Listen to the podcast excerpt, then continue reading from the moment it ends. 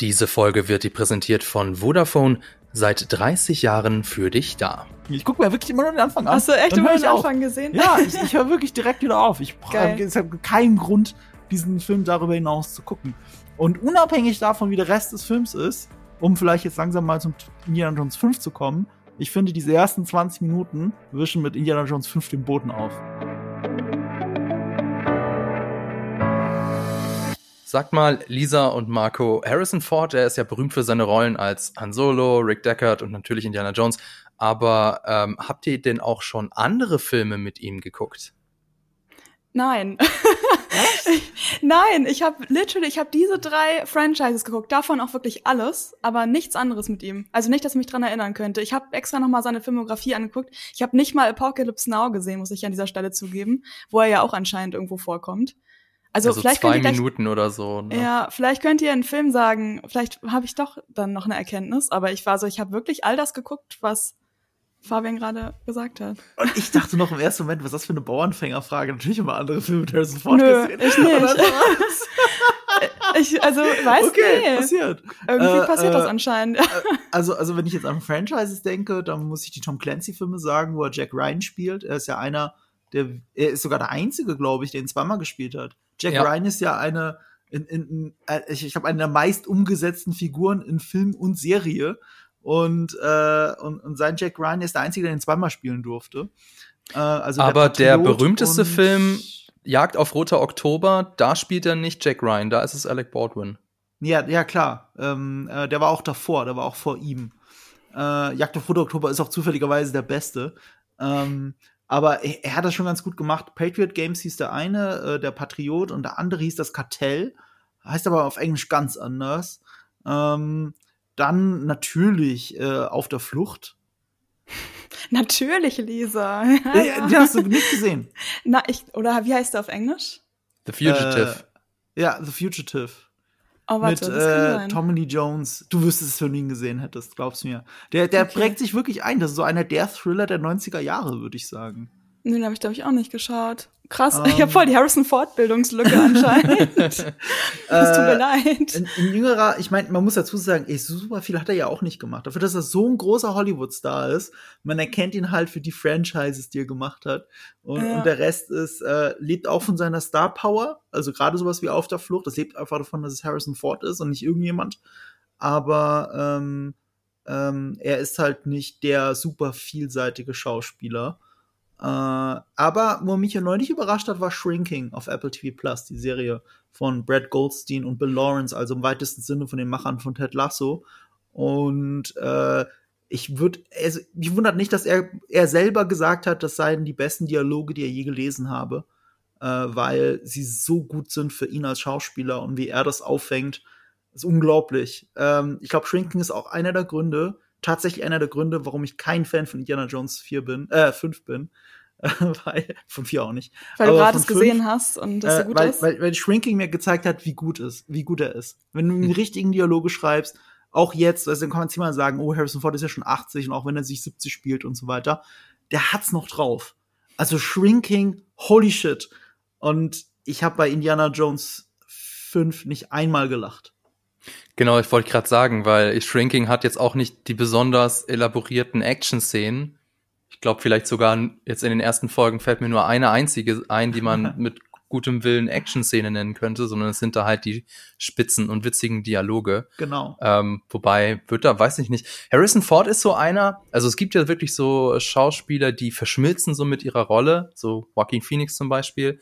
Aber Harrison Mhm. Ford, den, der ist irgendwie immer Harrison Ford, also zu einem, wie er, die, die Position, wie er eine Pistole abfeuert. Das ist immer die Han Solo äh, Positur, ne? Ähm, aber insofern, also weiß ich, aber die Rolle ist ihm auch, also in Shrinking zumindest, ist ihm die Rolle Mhm. auch ein bisschen auf den Leib geschneidert. Wahrscheinlich passt das auch deswegen so gut. Ich habe tatsächlich, also mir geht's so ein bisschen wie Lisa. Ich habe natürlich seine Franchises alle geguckt oder die, die Franchise-Rollen. Und ich glaube, ich habe in den 90ern irgendeinen Film mit Harrison Ford in der Hauptrolle geguckt. Aber ich kann mich nicht erinnern, an wel äh, welcher das ist. Also es war wahrscheinlich irgendein CIA-Action-Gedöns. Vielleicht war es sogar das Kartell. Oder aber hast du, es fällt äh, mir nicht mehr ein. Ach so, 90er hast du gesagt, ne? Weil welchen Ja. ich eigentlich immer gucken wollte, einfach weil es irgendwie so witzig klingt, ist dieser Cowboys versus Aliens Film. Aber ich bin halt so, was ist das? Ich will Cowboys das sehen. and Aliens, glaube ich. Ah, Cowboys Von and John Aliens. Favreau, ne? Mit Ja. Daniel Craig. Äh, nee, Genau. den brauchst du auch nicht unbedingt Nee, sehen. aber das klingt so witzig. Schade. Na Vielleicht gut, ist das ich sowas, was man ne? irgendwie zu, in einer Freundesgruppe gucken kann. Ja, genau. Das ist mit so wie ein ich, ich paar guck, Weinchen. ich guck ja manchmal halt auch so eine Scheiße, ne? muss man ja ganz ehrlich sagen. Also halt so einen Trash auch. Also das kann ich ja auch manchmal ganz gut. Mit dem Bewusstsein, dass es nicht das High-Quality-Zeug ist, kann ich sowas ja schon ganz gut sehen. Oder auch sehr gerne teilweise. Ähm, ja, nee, also du kannst natürlich jetzt so ein Quiz mit Marco machen und die Handlung beschreiben aus dem Film und Marco muss dann irgendwie rausfinden, äh, welcher Film es war, den du in den 90ern gesehen hast. Aber es Du vielleicht- Action-Scheiß, garantiert das Danke. Kartell oder äh, der Patriot. Eins von Ja. beiden. Eins von beiden. Ähm, aber darum soll es ja jetzt auch gar nicht gehen, denn wir wollen jetzt, so. vielleicht ist es auch ein bisschen so, was Lisa gesagt hat mit äh, bescheuerter Film. Mal sehen, mal sehen. Wir wollen ja über Indiana Jones und das Rad des Schicksals reden. Und damit herzlich willkommen zu einer neuen Folge Die Quadrataugen, powered by Vodafone. Diesmal mit, ihr habt ihn schon gehört, Marco Risch, der für unseren gemeinsamen YouTube-Kanal GigaTV Mac gerade erst zwei Videos über die ersten beiden Indie-Filme gemacht hat. Hallo Marco. Hi, Fabian. Hi, Lisa. Und natürlich, genau, Lisa Oppermann, für die Indiana Jones und das Königreich des Kristallschädels das Kunststück vollbracht hat, Kate Blanchett zu einer mittelmäßigen Schauspielerin zu machen. Ja, Hi, das, Lisa. ja, hallo, da muss ich auch kurz, das muss ich jetzt schon mal sagen. Also ich habe ja jetzt auch noch mal alle Filme gesehen und war so, ich, wie ich ja eventuell das eine oder andere Mal in diesem Podcast schon mal verlauten lassen habe, ist äh, Kate Blanchett meine Lieblingsschauspielerin. Und ich muss, finde, es muss schon sehr viel passieren, dass ich denke, okay, da ist sie jetzt nicht so hundertprozentig gut vielleicht oder hätte man mehr rausholen können. ist, glaube ich, Naja. keine besonders kontroverse Meinung bei diesem Film.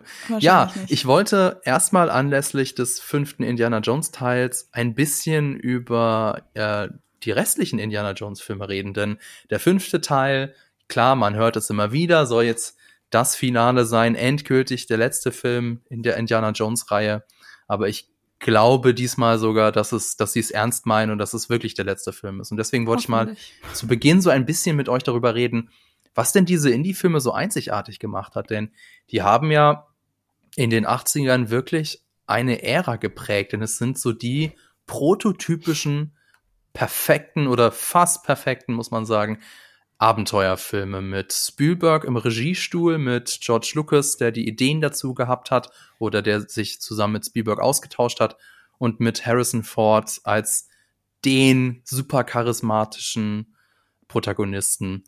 Ähm, weiß nicht, was, was machen denn so für euch die Indie-Filme so besonders? Ähm, ich glaube, ich bin da der größere Fan als Lisa, deswegen fange ich jetzt einfach mal an. Ich, ich habe die Fragezeichen in den Augen gesehen, Lisa. Was soll ich sagen? Filme für mich besonders? okay, okay, ich, ich, ich versuch's. Ähm, man muss es schon tatsächlich von der Wirkung her sehr mit Star Wars vergleichen, weil die Idee ist dieselbe. Äh, äh, Lucas in beiden Fällen hatte die Idee, etwas, was er früher als Kind samstags im Fernsehen geschaut hat, irgendwie ins Kino zu bringen und neu und modern und cool. Und bei Star Wars waren es halt diese Flash Gordon Serials, deswegen auch dieser dieser Intro-Text, der immer durch bei Star Wars erstmal durchrauscht und so weiter und dann willkürlich gewürfelte Episoden da drin stehen, einfach um diese Atmosphäre zu schaffen. Also lange bevor er wirklich einen Plan für die Episoden hatte, einen Plan in Anführungsstrichen. Und ähm, und dasselbe hatten dann er und Lucas zusammen sich ausgedacht. Das war, glaube ich, während der Premiere von dem ersten Star Wars Film.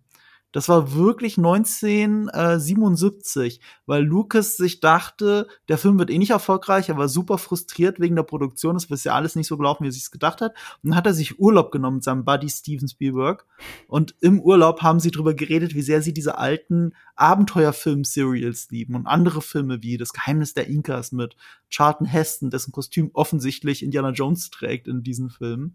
Oder äh, so, so Western-Klamotten wie The Red Scarlet, wo die Hauptfigur, jetzt muss ich kurz überlegen, hieß der auch Indiana? Nee, warte, der eine hieß Nevada Smith, das war Steve McQueen. Ich hab's in meinem Video drin, auf GigaTV Mac, schaut's einfach danach. Ich habe die Namen schon wieder vergessen. Indi nee, äh, egal.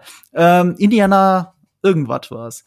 Egal. Und ähm, Und da haben sie das alles her. Das ist alles voller Hommagen. Das ist alles ihre Kindheitssachen. Und sie haben es so neu und modern und cool ins Kino gebracht und damit äh, das so sehr geprägt. Heute denkt keiner über, keiner denkt an Flash Gordon und keiner denkt an, ähm, an, äh, an diese alten Abenteuerfilm-Serials, sondern wir denken an Indiana Jones und Star Wars.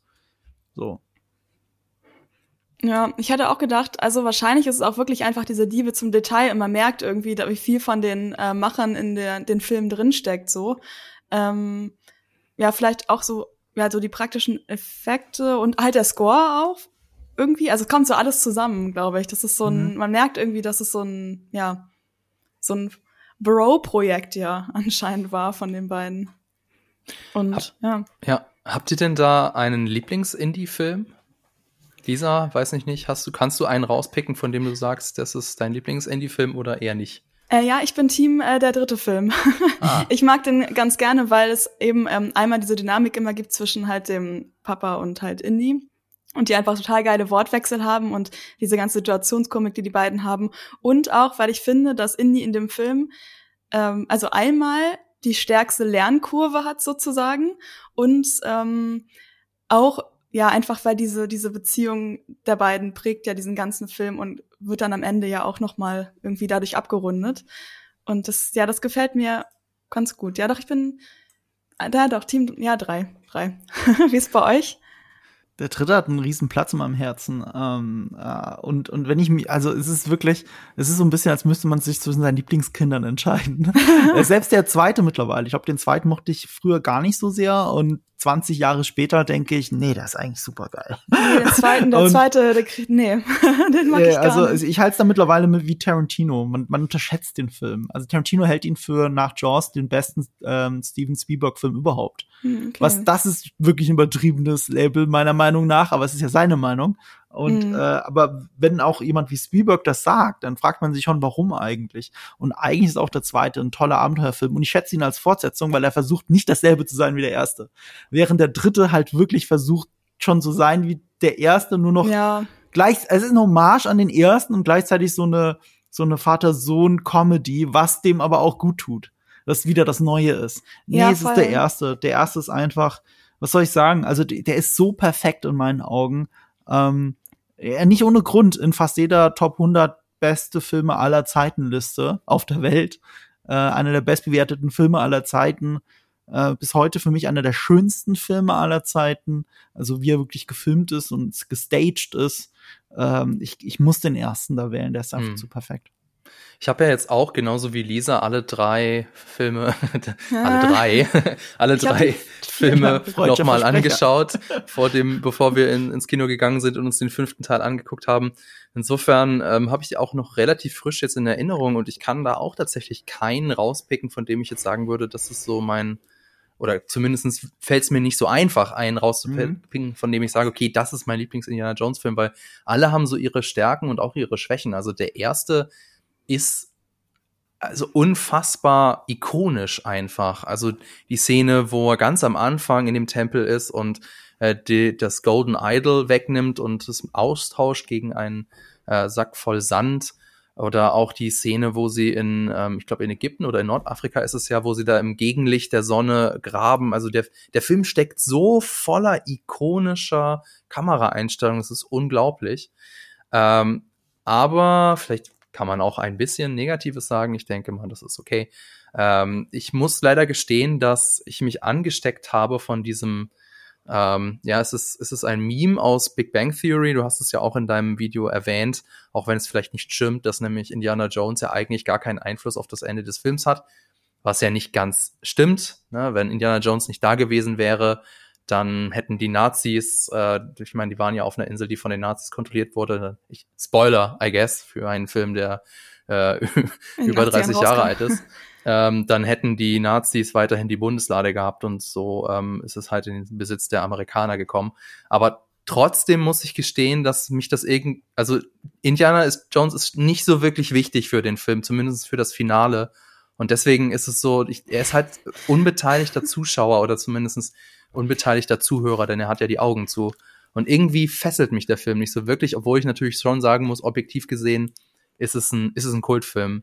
An der Stelle möchte ich Fabian, gerne, die finden das Ding doch nicht ohne ihn. Du kannst nicht sagen, der ist unbitter, er hat keine Auswirkung auf die Geschichte, er hat die Bundeslade gefunden. Nee, Die sorry, Nazis haben sie nicht gefunden. ohne ihn hätten sie ihn gefunden. Hätten sie auch die Bundeslade gefunden, weil sie finden sie ja nur deswegen nicht, weil ähm, Ma- Marion Ravenwood das Medaillon klaut und nur oder mitnimmt und nur das Aber Gelingt ja, weil Marion Indiana. Jones Ravenwood dabei ist. Indiana Jones. ja und wenn Indiana Jones nicht dabei gewesen wäre, hätten die Nazis Marion Ravenwood getötet Da und hätten das sie sie Medaillon erst an sich nicht genommen. gefunden. Erst hätten sie sie nicht gefunden, hätten sie vielleicht gefunden.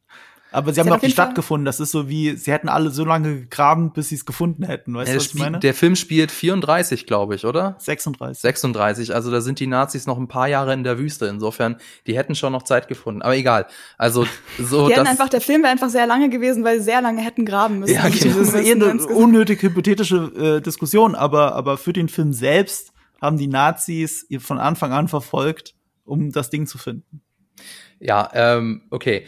Dann der dritte Okay. Teil ist, glaube ich, wenn ich mich entscheiden müsste, ist wahrscheinlich auch so der, so, so, ist jetzt, ja, von dem man sagen kann, das ist einfach der beste. Ich glaube, den finden die meisten, finden den am besten. Der ist halt von allen drei Filmen der witzigste. Also, ähm, so die Dynamik zwischen Harrison Ford und Sean Connery ist einfach legendär. Er hat auch sehr viele richtig coole Action-Szenen und, und halt ein schön rundes Ende. Die, der Held reitet sprichwörtlich gesehen in den Sonnenuntergang. Das ist halt einfach am coolsten. Aber ähm, das ist jetzt sehr kontrovers, was ich sage, glaube ich. Aber so, ich finde tatsächlich den zweiten Teil, der hat irgendwie was Besonderes. Der hat eine besondere Atmosphäre, finde ich. Und das liegt Ja. vielleicht auch ein bisschen an, an dem Setting an Indien. Ich weiß nicht, Mhm. irgendwas, ich bin noch nie in Indien Mhm. gewesen. Das wurde Insofern. auch nicht in Indien gedreht. Das, also ich meine, mein Problem mit dem zweiten Teil Ja, ist Moment, ich bin noch nicht fertig. einfach. Also, ich weiß ähm, nicht. Ja, willst du das noch, willst du noch was dazu sagen? Ja, also ich weiß, es ist ich nicht in Indien gedreht ab. worden, aber ähm, trotzdem auch mit der Musik und mit dem, ähm, ich meine Indien, Pakistan, Lirum Larum, das sind ja benachbarte Länder. Ähm, es hat irgendwie von der Atmosphäre hat es schon was Besonderes. Ähm, ich meine, ich weiß nicht, ob ihr mal das Dschungelbuch von Walt Disney gelesen habt, beziehungsweise die Geschaut. Adaption von Rudyard Kipling. Es beginnt ja damit, dass äh, so Indien Hm. schließt die Augen und sagt einmal Indien. Dieses Wort birgt schon so viel Geheimnis, so viel Traum, so viel Dschungel. Ja, das habe ich jetzt extra für den Podcast grad- rausgesucht. Aber sagen, hast du das aus, kannst du auswendig? Nein, das ich Zitierst du das immer so zwischendurch in deinem Leben? Einfach- Aber das hatte ich, weiß nicht, das ist irgendwie so mit mir geblieben, weil das auch so ein Wort ist, das so viel mit mir macht, obwohl ich nie da gewesen bin und obwohl es wahrscheinlich auch ein bisschen äh, stereotypisch gesteuert ist. Okay, aber der Film ist einfach, der ist auch der düsterste und gruseligste von allen und da ich ja ein Horrorfan bin, ähm, spricht mich das allein deswegen an. Aber Lisa will es natürlich schon die ganze Zeit sagen und deswegen, äh, ja, natürlich hast du recht, der Film, also die, die weibliche Figur ist in dem Film einfach unerträglich, Willy. Also es ist, es ist furchtbar. Ich weiß natürlich, warum sie das gemacht haben, so als Comic Relief. Aber es ist einfach ähm, in schöner Indiana Jones Tradition eine ordentliche Prise, Prise Sexismus. Das war schon im ersten Film so. Es ist im zweiten Film am schlimmsten von allen drei und auch im dritten Film ein bisschen. Aber das, allein deswegen kann ich eigentlich nicht, also guten Herzens sagen oder offenen Herzens sagen, das ist mein Lieblings-Indie-Film, weil er ist halt, also er hat halt Sexismus und Rassismus mit den Ja, ich wollte gerade sagen, also ich finde den Rassismus eigentlich viel schlimmer in dem Film. Und das Ding ist bei mir halt, also es gibt ja so einige Filme aus den 80ern und so, die natürlich, weil es eben eine andere Zeit war, sind halt diese Sachen da eingeflossen. Aber ich glaube, wenn man mit den Filmen noch mehr aufgewachsen ist oder die in der Kindheit geguckt hat und so, hat man noch mal halt einen anderen Blick. Also natürlich sieht man die Sachen auch, aber man hat halt so ein anderes, sag ich mal, man startet von woanders als jetzt zum Beispiel ich. Ich habe die Filme zum ersten Mal alle, ich glaube, im Studium oder kurz nach dem Studium oder so gesehen. Und das war dann halt, ähm, ich glaube, es ist halt auch nochmal was ganz anderes, als ähm, wenn man die so als Kind ständig geschaut hat. Damit will ich jetzt nichts entschuldigen so, aber ich finde, also mir fallen die Sachen dann einfach mehr auf, dieses Ganze, weiß ich nicht, man nimmt halt irgendwie, man cherrypickt sich so kulturelle Sachen und wandelt die dann irgendwie in so eine Fantasy-Geschichte um. Und das Problem ist halt auch, ähm, finde ich halt mit dem Film dann, dass Leute es halt sehen und dann teilweise auch denken, es ist so. Ich kann mich noch an eine Diskussion oder ein Gespräch erinnern.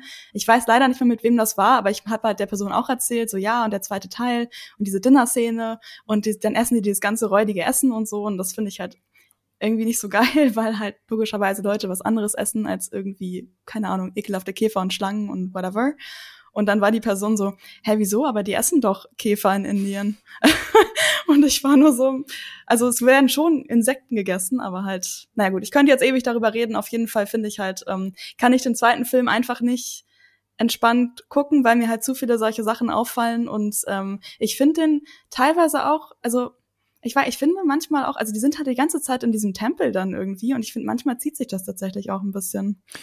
Aber ich finde auch, da gibt's auch Abschnitte im ersten und im dritten Teil, die sich Ja, auch ein stimmt. bisschen ziehen. Aber ich meine, du hast vollkommen recht, die Dinner-Szene, ich meine, die indische Küche ist so gut, ja, und dann wird, werden da Insekten und Schlangen und Affenhirn auf Eis äh, präsentiert. Das ist schon ziemlich frech. Ja, Also- Marco hat ja auch in seinem Video gesagt, ähm, was ich auch schon, glaube ich, irgendwann mal gelesen hatte, dass das ja auch gar nicht in Indien gedreht worden ist, weil die indische Regierung das Skript nämlich gar nicht so geil fand, aus irgendwelchen komischen Gründen. Ja. Ähm, Ja, aber nicht Ja. nur das, also sorry, also äh, bleiben wir mal kurz beim Rassismus. Da muss ich als, äh, als ein Angehöriger einer ethnischen Minderheit auch kurz was dazu sagen. Ja. Also, also erstens, äh, sie haben es in Sri Lanka gedreht, was das Nachbarland ist. Deswegen gibt es jetzt Mhm. von der Umgebung her, bildet das Indien in Anführungsstrichen schon ganz gut ab.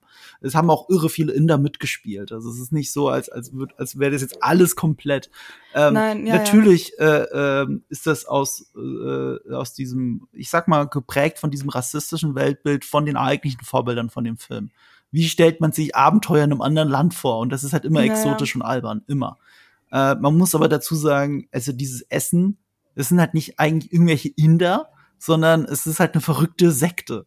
Es ist eine verrückte Sekte, die, die, die diesen Gott anbetet. So, Aber das weißt du ich- zu dem ich- Zeitpunkt nicht. Und auch alle anderen, die nicht in der Sekte drin ja. sind, wie zum Beispiel der englische Colonel, was ja auch eine ziemliche Frechheit ist eigentlich, dass Mhm. die Engländer am Schluss äh, äh, zu Hilfe kommen und den Tag retten, der, der reagiert ja auch nicht. Der, der reagiert ja so, als wäre das ganz normal. Und vielleicht ist das, das seine englische Erziehung, ich weiß es nicht, aber allein deswegen wird das ja schon so geframed, als sei das alles völlig normal, was da Also, gerade passiert. ja, ich weiß nicht. Also, ich, ich habe schon als Kind kapiert, dass hier ist doch irgendwas shady. Alles, was der parallel zu dieser äh, Szene passiert ja der Dialog zwischen äh, Indy und dem Berater von dem Maharaja. So, es ist schon klar, dass hier irgendetwas super shady ist und dass ja das alles nicht normal ist. So, also ich habe schon als Kind kapiert, das sind nicht die Guten, die gerade hier äh, dieses Affenhirn essen. So und und das kommt ja auch später. Es wird ja auch durch im Laufe des Films wird das ja auch aufgeklärt. Äh, es ist an für sich, es ist halt einfach nur eine Ekelparade. Das ist die Grundidee, um irgendwie die Exposition, das Exposition Dumping äh, interessant zu gestalten. Die wollten ursprünglich sogar eine Tigerjagd machen, aber die haben sich gedacht, das ist zu aufwendig und zu langatmig und langweilig. Bitte? Zu, zu aufwendig finde ich gut, dass das irgendwie so da, der ähm, Ja, zu aufwendig, weil das müsste man ja im Dschungel drehen. Also eine Ja. richtige Tierjagd müsste im Dschungel drehen. Und das da ist am Set von Octopussy gedreht, von dem James Bond-Film, Ah, der auch in einem wirklich? indischen Palast spielt, ja. ach krass, okay. Und, und deswegen, äh, das, natürlich, das ist viel aufwendiger. Das ist viel aufwendiger und dadurch ist das halt so entstanden.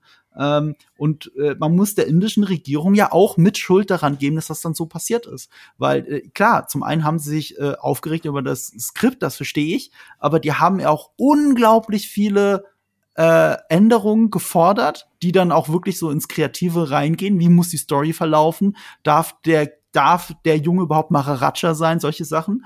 Aber dadurch, dass sie das Skript, beim Skript das letzte Wort haben wollten und beim Film den Final Cut haben wollten, hätten sie effektiv die gleichen Rechte wie jede, jede Diktatur in, äh, für einen Propagandafilm. Das ist völlig ungewöhnlich, egal für welchen Film. Und sie waren ja verhandlungsbereit. Sie wollten ja in Indien drehen. Aber die indische Regierung hat ihnen halt so viel vor den Latz geknallt und wollte so viel an dem Film selber mitreden. Das macht man nur bei Propagandafilmen. Das ist ja unglaublich. So, und dann sind die zwei so eskaliert, dass die dann nach Sri Lanka sind und haben dann gedreht, was sie wollten, was bestimmt auch nicht cool war. Aber, aber so bleibt der Film bis heute in Indien verboten. Und äh, jetzt haben wir halt den Salat. Jetzt haben wir diesen, ich, sag nicht, dass da keine rassistischen Untertöne sind. Das kommt natürlich alles aus diesem alten Kolonialdenken und so weiter. Also, Aber ja, ich in- finde, man kann das schon ganz gut trennen.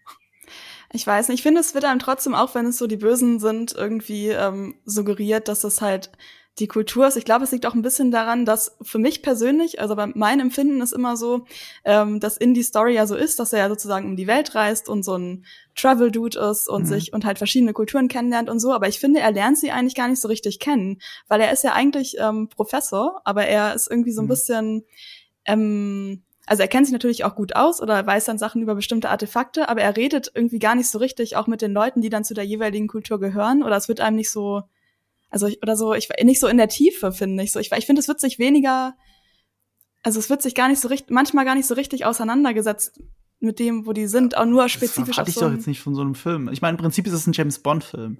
Der Superagent geht von A nach B über die ganze Welt an exotische Plätze, aber er identifiziert, identifiziert sich ja nie mit der Kultur, nimmt sich Zeit, äh, keine Ahnung, um mit Me Menschen kennenzulernen. Es, es gibt hier und da die befreundeten Einheimischen, was dem Ganzen so ein bisschen Herz gibt, wie Salah zum Beispiel, der aber natürlich ironischerweise, weil das in den 80er Jahren üblich war, von einem Briten gespielt wird, wird gebrownfaced. Was ich interessant finde, dass der dann auch so zurückgekommen ist für den fünften Teil. Also, das finde ich schon eher interessant. Ich finde das, ich finde, dass das im fünften Teil passiert, viel bedenklicher als den gesamten zweiten Teil. Wenn nee, ich das so weiß nicht. Ich finde halt, wenn man aber dann sozusagen dann die Kultur nur so der Background ist, dann finde ich es halt schwierig, dass dann sowas eingestreut wird, wie zum Beispiel im zweiten Teil oder weiß ich nicht, über diese komische Opferszene könnte man jetzt wahrscheinlich auch noch reden. I don't ja, aber, aber gut, ich, will ich das jetzt depikten, was eine verrückte Sekte macht? Guck mal, nicht jeder Deutsche ist ein Nazi, aber es gibt keinen einzigen nee. Deutschen in diesem Film, der kein Nazi ist. Ja gut, naja. aber fünf Filmen, keinen einzigen. Oder gab's einen? Habe ich irgendeinen übersehen? Habe ich einen vergessen? Gab's einen in fünf Filmen, der kein Nazi war? Aber ich finde, Nazis ist irgendwie was. Wie ist also, das was anderes? Das geht ja spezifisch. Es geht ja ich nein, es, so geil. es geht ja spezifisch um die Nazis und nicht um, um Leute aus Deutschland. Und da geht's spezifisch um, um, um, um eine Sekte. Um eine verrückte Sekte, die Kinder opfert. Aber es geht Weil ja auch Kinderarbeit, um die Leute. Äh, aber wir sehen ja auch zum Beispiel die Leute im Dorf und so, und die werden ja auch alle so als ähm, ja sozusagen dadurch, dass diese gut die Sekte ähm, nimmt ja genau, die, die klaut ja diesen, ich weiß gar nicht, ist das ja. dieser Stein irgendwie? Und ja. die Leute sind ja halt völlig arm, bis ja, halt genau. ähm, Indiana Jones irgendwie als halt weißer Archäologie-Dude da reingesteppt kommt und da, das ist ja auch sozusagen das andere Bild, was wir dann von, ich sag mal, Fake-Indien. Ja, das auch, aber ich meine, dass wir sozusagen, wir sehen ja nur von, also wir sind sozusagen in Indien, aber wir sehen nur diese Sekte und halt ja. diese ganzen armen Leute, aber wir sehen okay. sozusagen gar nichts, ähm, ja, ich sag mal, posi ähm, ich also weiß, das sind einfach die Blickwinkel, die wir bekommen durch ich, den Film. Ich verstehe, was du meinst, aber ich meine, was erwarten wir? Das ist ein billiger Abenteuerfilm. Guck mal, in Deutschland siehst du auch nur ein Nazischloss und und die Bücherverbrennung durch Adolf Hitler. Also, dass er jetzt nicht in ja. ein bayerisches nee, also Bergdorf will, geht und guckt, nee. wie es den Leuten dort geht. Das ist doch normal. Ja, nein, aber ich meine, ich will jetzt auch keine, keine Naturdokumentation über Indien in dem Film, aber ähm, ich finde einfach, das sind alles so Sachen, die halt so einfach unterschwellig da reinfließen und das wird, das sind viele Sachen, die man jetzt heutzutage auch nicht mehr so in einem Indiana Jones Film machen würde oder anscheinend macht, wie wir dann ja im fünften Teil vielleicht äh, sehen. Für mich persönlich ist es einfach so, weiß ich nicht, ich kann auch argumentieren mit dem Ding, dass es ähm, halt eine verrückte Sekte ist. Und dass man aber irgendwie, ja. Hm, ja, ich habe nee. das schon als Kind nicht auf die Inder, auf alle Inder bezogen. Nee, ich habe, also ich glaube jetzt auch nicht, dass, also ich glaube auch halt nicht, dass Inder so sind, weil ich diese Sekte gesehen habe, aber. Ich, ich glaube halt, wir sind erwachsene Menschen. Ich glaube, wir können das trennen. Dass es kein geiles Bild ist, ist mir klar. Ja, ja. Und das verteidige ich auch nicht. Nee, ähm, nee. Aber, aber, wie gesagt, auch alle, alle Deutschen da drin sind Nazis. Das ist halt, Pulp, es ist Schund im Sinn, äh, in dem Sinne. Es ist keine Dokumentation. Deswegen äh, verstehe ich dann da nicht so ganz die Aufregung, ehrlich gesagt. Also für mich ist es einfach nur, dass mir der Film halt, weil mir diese Sachen irgendwie bei dem Film besonders auffallen, einfach nicht so sehr Spaß macht wie tatsächlich auch andere mhm. Filme ähm, aus mhm. der Reihe. Ähm, deswegen, eigentlich ist das die kurze Antwort zu okay. dieser fünfminütigen ja, ja. Diskussion, weil für mich nimmt das einfach überhand. Es gibt natürlich auch andere Filme, in denen solche Sachen drin sind. Ähm, aber ja, aber irgendwie weiß nicht, ja. Wie kann ich bei dem, ich glaube, es liegt wirklich auf, wie ich am Anfang schon meinte, vielleicht ein bisschen daran, dass ich einfach sehr auch sehr spät zu den Filmen mm. gekommen bin und dann halt einen anderen ja. Blickwinkel hab. Ja, um, um darauf einzuzahlen, was du gerade gesagt hast, also ich weiß noch, wie es für mich als Kind war, die sind ja fast zeitgleich rausgekommen, Octopussy und, mm. äh, mhm. und Tempel des Todes. Und äh, ich habe die halt als Kind gesehen.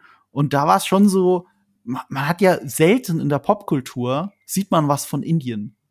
Also wirklich wenig. Und du hast halt mhm. in Octopussy zum Beispiel hast du eine Tigerjagd. Und äh, klar, es ist alles super klischeebeladen und der Palast ist ja auch in Wirklichkeit aus Pappe und das sieht man ja auch irgendwie. Aber irgendwie war das schon exotisch und anders, mal Indien zu sehen, auch für einen James Bond oder erst recht für einen Indiana Jones, den man ja immer nur mit Nazis assoziiert. Ich, ich glaube, das, mhm. das, das nervt mich sogar mit am meisten an den unzähligen Fortsetzungen, dass sie davon nie wieder weggekommen sind. Von dem Nazi-Thema? Ja, nicht so wirklich. Ich meine, das würde ich sogar dem vierten anrechnen, dass es da eigentlich nicht ein Nazi-Thema hat, auch wenn sie wieder mal kurz erwähnt werden oder was sonst. Aber ähm, äh, ich, ich, ich, ich finde schon, die, meine Grundidee war, dass es so ein bisschen James Bond-mäßig war. Und James Bond-mäßig heißt, jeder Film hat ein, ist ein Anthologiefilm, hat nicht so viel Mhm. mit den anderen zu tun. Äh, Jeder hat ein eigenes Abenteuer, ein eigenes Szenario und von mir aus auch ein eigenes Love Interest oder eben kein Love Interest, wie in, in, im dritten Teil. Und ähm, äh, wenn die, wenn die, wenn da immer zu viel Rückbezüge sind, dann tut das der Reihe immer nicht gut, ist mein Gefühl. Und äh, als Kind dann diese Anthologien zu sehen, so wie ich halt damals ohne Ende die James Bond Filme gebinged-watcht habe, ähm, fand ich es echt mal cool, Indien zu sehen. Und es gibt ja auch gute indische Charaktere in diesem Film. Ob es jetzt in dem James Bond Film war, ich, bis heute ist, glaube ich, der, der Sidekick, der von Bond in Octopussy getötet wird, das finde ich bis heute einen der schlimmsten Tode von allen Sidekicks in einem Ja. Bond-Film. Die sterben ja andauernd, aber ich fand das bis heute, Mhm. fand ich, ist einen der schlimmsten. Und ähm, der wird von einer Kreissäge aufgeschlitzt. Äh, ist ja auch egal. Und ähm, und hier war es ja auch so, ich fand das einen super herzlichen Moment, wo äh, Short Round den äh, überhaupt, ne, dass ein asiatischer Junge der Sidekick von Indie ist und Short die herzlichste Beziehung cool. in der gesamten, ich, ich finde ich find so neben Sean Connery ist das die herzlichste Beziehung der gesamten Reihe. So Marion, Short Round und Sean Connery, das sind die drei Herzen dieser drei Filme. So, du hast Ja, Short. Round und, und er verprügelt ja diesen Prinzen und der Prinzen, Prinz kriegt dann diese Fackel ab und dann ist er auf einmal wieder normal. So, und äh, gerade noch hattest du so eine unglaubliche Antipathie zu diesem Jungen und dann siehst du, dass er auch nur ein Opfer von diesem, von diesem, äh, von diesem äh, Schamanen ist.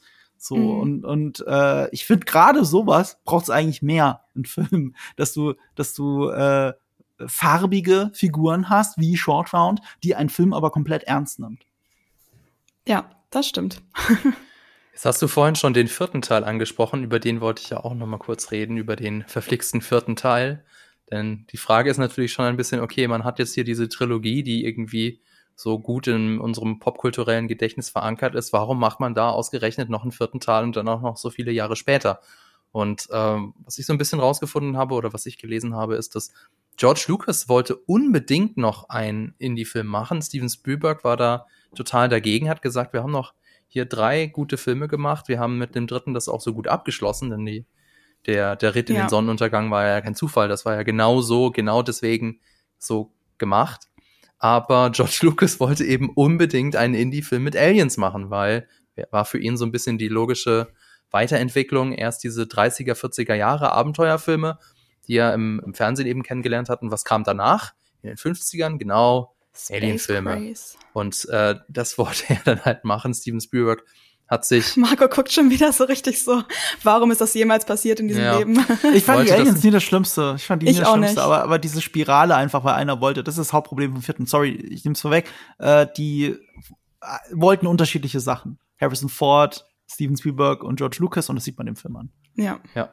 Wobei ich sagen muss, ich habe ja, ich habe den vierten Teil jetzt nicht noch mal komplett geguckt, ähm, aber ich habe zumindest den Anfang geschaut und der Anfang ist okay. also die ähm, die Einführung von Indiana Jones, die ja die Jagd nenne ich es mal durch die Area 51 oder durch den Mhm. Hangar und auch die Szene in diesem Kulissendorf mit dem Mhm. nuklearen mit der äh, Atombombe Der klassische Kühlschrank. ja, äh, klar, es ist, es ist albern, es ist bescheuert und alle haben sich drüber aufgeregt. Aber dass die Indiana Jones Filme schon immer irgendwie so Szenen hatten, Mhm. die ziemlich unglaubwürdig waren. Vor allem der zweite Teil hatte das ja. Ja, dieses Schlauchboot. Schlauchboot. Haben wir das nicht sogar mal ausprobiert, ob das geht? Ähm, Ja, in, in Mythbusters, Mythbusters. haben sie es ausprobiert, ja. Also ich Natürlich bin, nicht. Ich kann über solche Sachen, ich meine, es ist ein Abenteuerfilm. Ich kann da, ein Abenteuerfilm, in dem Aliens drin vorkommen, da kann ich jetzt tatsächlich drüber hinwegsehen. Aber ich habe zumindest noch in Erinnerung, dass er hinten raus also ganz schön albern wird, äh, dass da die Effekte nicht mehr so gut funktioniert haben und äh, dass er auch deutlich langweiliger ist als, äh, als Dieser Film ist so Filme. langweilig zwischendurch, finde ich. Ich habe den jetzt ja noch mal geguckt ähm, und das ist mit mein Hauptpunkt an dem Film, dass ich den zwischendurch super langweilig finde. Und kurz, halt, kurz, wir meinen schon den vierten, oder? Ja, Ja, ja, den den vierten. Ich, ich habe ernsthaft fragen müssen, kurz, wirklich. Nee, nee. Nee, das, ähm, nee, der vierte. Und ja, gut, dann ist halt diese Szene, wo Shia LaBeouf halt an dieser Liane mit den Affen durch den Ah. Wald schwingt. Kann man jetzt auch drüber reden. Also das das Hauptproblem, glaube ich, dass die meisten haben, ist äh, ja die, die, die Geschichte mit den Aliens, wobei George Lucas ja darauf besteht, beziehungsweise das ist ja der Punkt, an, mit dem er angeblich Steven Spielberg rumgekriegt hat, indem er gesagt hat, das sind keine Aliens, das sind interdimensionale Wesen, es ist ja jetzt ein bisschen albern, das sozusagen, denn es sind ja Das ist- trotzdem irgendwie, sie ja. sehen ja genauso aus wie Aliens und sie sitzen auch in einer fliegenden Untertasse. Mhm. Für mich passt das irgendwie nicht zu Indiana Jones. Indiana Jones, das hatte immer irgendwas mit, mit quasi religiösen Artefakten zu tun und immer was mit antiken Kulturen oder mit älteren Kulturen. Und ein, ein Film mit einem Kristallschädel aus von Aliens, Mhm. weiß ich bin ich bin da ich bin da sehr unflexibel muss ich gestehen also ich finde das nicht so nicht so gelungen Ich fand die Weiß ich. Aliens waren nie das Problem. Okay. Also, also klar, viele schieben's drauf und ich glaube, das ist aber, es ist eine Verkür also guck mal, wenn es jetzt was Magisches am Ende gewesen wäre, wäre dadurch der Film besser gewesen? Wenn wir da alle rausgegangen hätten gedacht, oh, das war doch ein geiler Film. Die beste Indie-Film, den wir jemals gesehen haben. Also ich, ich sag nicht, dass es nicht eine bessere Lösung gegeben hätte. Ich Mhm. finde, äh, äh, es passt halt zu George Lucas zu dieser Zeit. Der ist ja fest davon ausgegangen, dass 2012 die Welt untergeht. Äh, äh, solche Sachen, da, da, der war ja so drauf. Und äh, dass er da jetzt Bock hatte, was mit Aliens zu machen, wundert mich dann auch wieder nicht. Ähm, es passt zu diesem 50er Jahre Pulp. Aber wie gesagt, ich finde die Auflösung gar nicht so wichtig. Ich finde, die ersten 20 Minuten sind echt gut von Indiana Jones 4. Mhm. Dann kommt der Kühlschrank. Das ist natürlich grenzdebil doof. Aber dass er dann sich diesen Atompilz anschaut, das war wieder etwas, was Spielberg wollte. Spielberg wollte dieses Bild einfach. Der moderne Atompilz und der gealterte Held, der da mit seinem Schlapphut steht und sich das angucken muss. Das ist geil, dieses Bild. Und es hat eigentlich auch eine Aussage. Es hat die Aussage, Indiana Jones ist überholt. Die Technologie hat ihn eingeholt. Mhm. Nur der Film hat gar nichts mehr damit zu tun, der restliche Film. Das ist völlig wurscht. Das hat nichts mit dem restlichen Film zu tun. Man merkt einfach, wie jeder was anderes wollte und dann wurde das in diesen Mixer geworfen und dann kam Indiana Jones 4 raus. Und äh, aber, aber das Ding ist halt, ich kann mich auch kaum noch dran erinnern. Ich habe den ganzen Kino gesehen damals, wann war das? 2008, glaube ich. 2008 als, ja als er ins Mhm. Kino gekommen ist, im selben Jahr wie The Dark Knight. Und Ja. ich kann mich an an äh, so gut wie nichts erinnern und ich habe den Anfang aber wirklich mehrmals schon gesehen, weil ich den immer toll fand. Ich war immer so, ach cool, äh, ich kann mir den Film jetzt, ich kann mir jetzt den Anfang noch mal angucken. Ich gucke mir wirklich immer nur den Anfang an. Hast du echt immer den auf. Anfang gesehen? Ja, ich, ich höre wirklich direkt wieder auf. Ich hat keinen Grund, diesen Film darüber hinaus zu gucken. Und unabhängig davon, wie der Rest des Films ist, um vielleicht jetzt langsam mal zum Indiana Jones 5 zu kommen, ich finde, diese ersten 20 Minuten wischen mit Indiana Jones 5 den Boden auf. Es ist wirklich, also, weil du gesagt hast, langweilig. Ich konnte ich konnte mich ja gar nicht erinnern, was du meinst, weil ich finde Indiana Jones 5 unfassbar langweilig. Also wirklich unfassbar. Ich bin gestorben bei diesem Film. Mehrmals. es ist der mit Abstand längste Film. Es wird gerne vergessen. Ähm, hier, äh, Raiders of the Lost Ark ist ein knackiger Film. Der geht gerade knapp zwei Stunden, irgendwas zwischen 100 Minuten und zwei Stunden. Der geht nicht sehr lange. So, und der geht wirklich, zack, er hört da auf, wo er aufhören muss. Mhm. Und, und, und dieser Film zieht sich in die Länge. Ich habe nicht einmal gelacht. Jede Action-Szene ist lieblos abgefilmt. Wer den Film noch nicht gesehen hat, kann sich selbst ein Bild davon machen. Die haben doch wirklich die Eier gehabt, eine der Action-Szenen äh, hier in äh, Tangier ähm, mit dieser Verfolgungsjagd in diesen, äh, äh, wie nennt man die Dinger? Diesen Tuk-Tuks.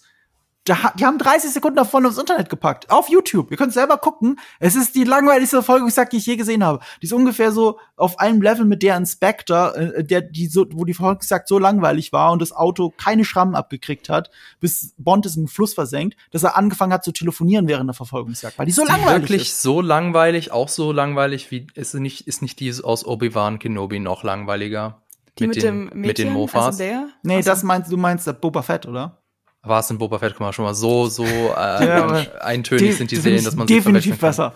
Also die Okay. fand ich auch scheiße, also die, also nicht scheiße vielleicht, aber äh, halt lahm inszeniert, Ja. äh, weil weil die Dinger lahm aussehen. Aber auch das fand ich wirklich besser. Mir mir fallen wenig langweiligere Verfolgungsjagden ein als diese Tuk-Tuk-Verfolgungsjagd. Ich finde, die waren das alle- Indiana find- Jones 5. Ich finde, die waren alle super lang irgendwie, oder? Also ich hab, weiß noch, dass zwischendurch Mitte des Films mal dachte so, hä, irgendwie sind die Verfolgungsjagden so viele und so lang. Ja, das ist halt ein Staple von der Indiana Jones Reihe, dass es immer irgendwelche Verfolgungsjagden geben Ja. muss und dann haben sie das natürlich auch da eingefügt. Mhm. Aber jetzt habt ihr das ja schon ein bisschen vorweggenommen, denn ich wollte eigentlich mal fragen, aber ich weiß ja gar nicht, ob wir dazu Zeit haben, aber ich nehme jetzt einfach die Zeit. Warum denn noch ein fünfter Teil? Ich meine, der, der vierte Teil ist 15 Jahre her. Warum macht man jetzt noch einen fünften Teil? Und ich glaube, also abgesehen von der offensichtlichen Antwort, ne, Geld. Aber Ja. ich denke, dass sie sich wahrscheinlich gedacht haben, jetzt ist der vierte Teil nicht so gut angekommen. Jetzt machen wir noch einen fünften Teil und So Schadensbegrenzung, oder? so Schadensbegrenzung, das triumphale Finale.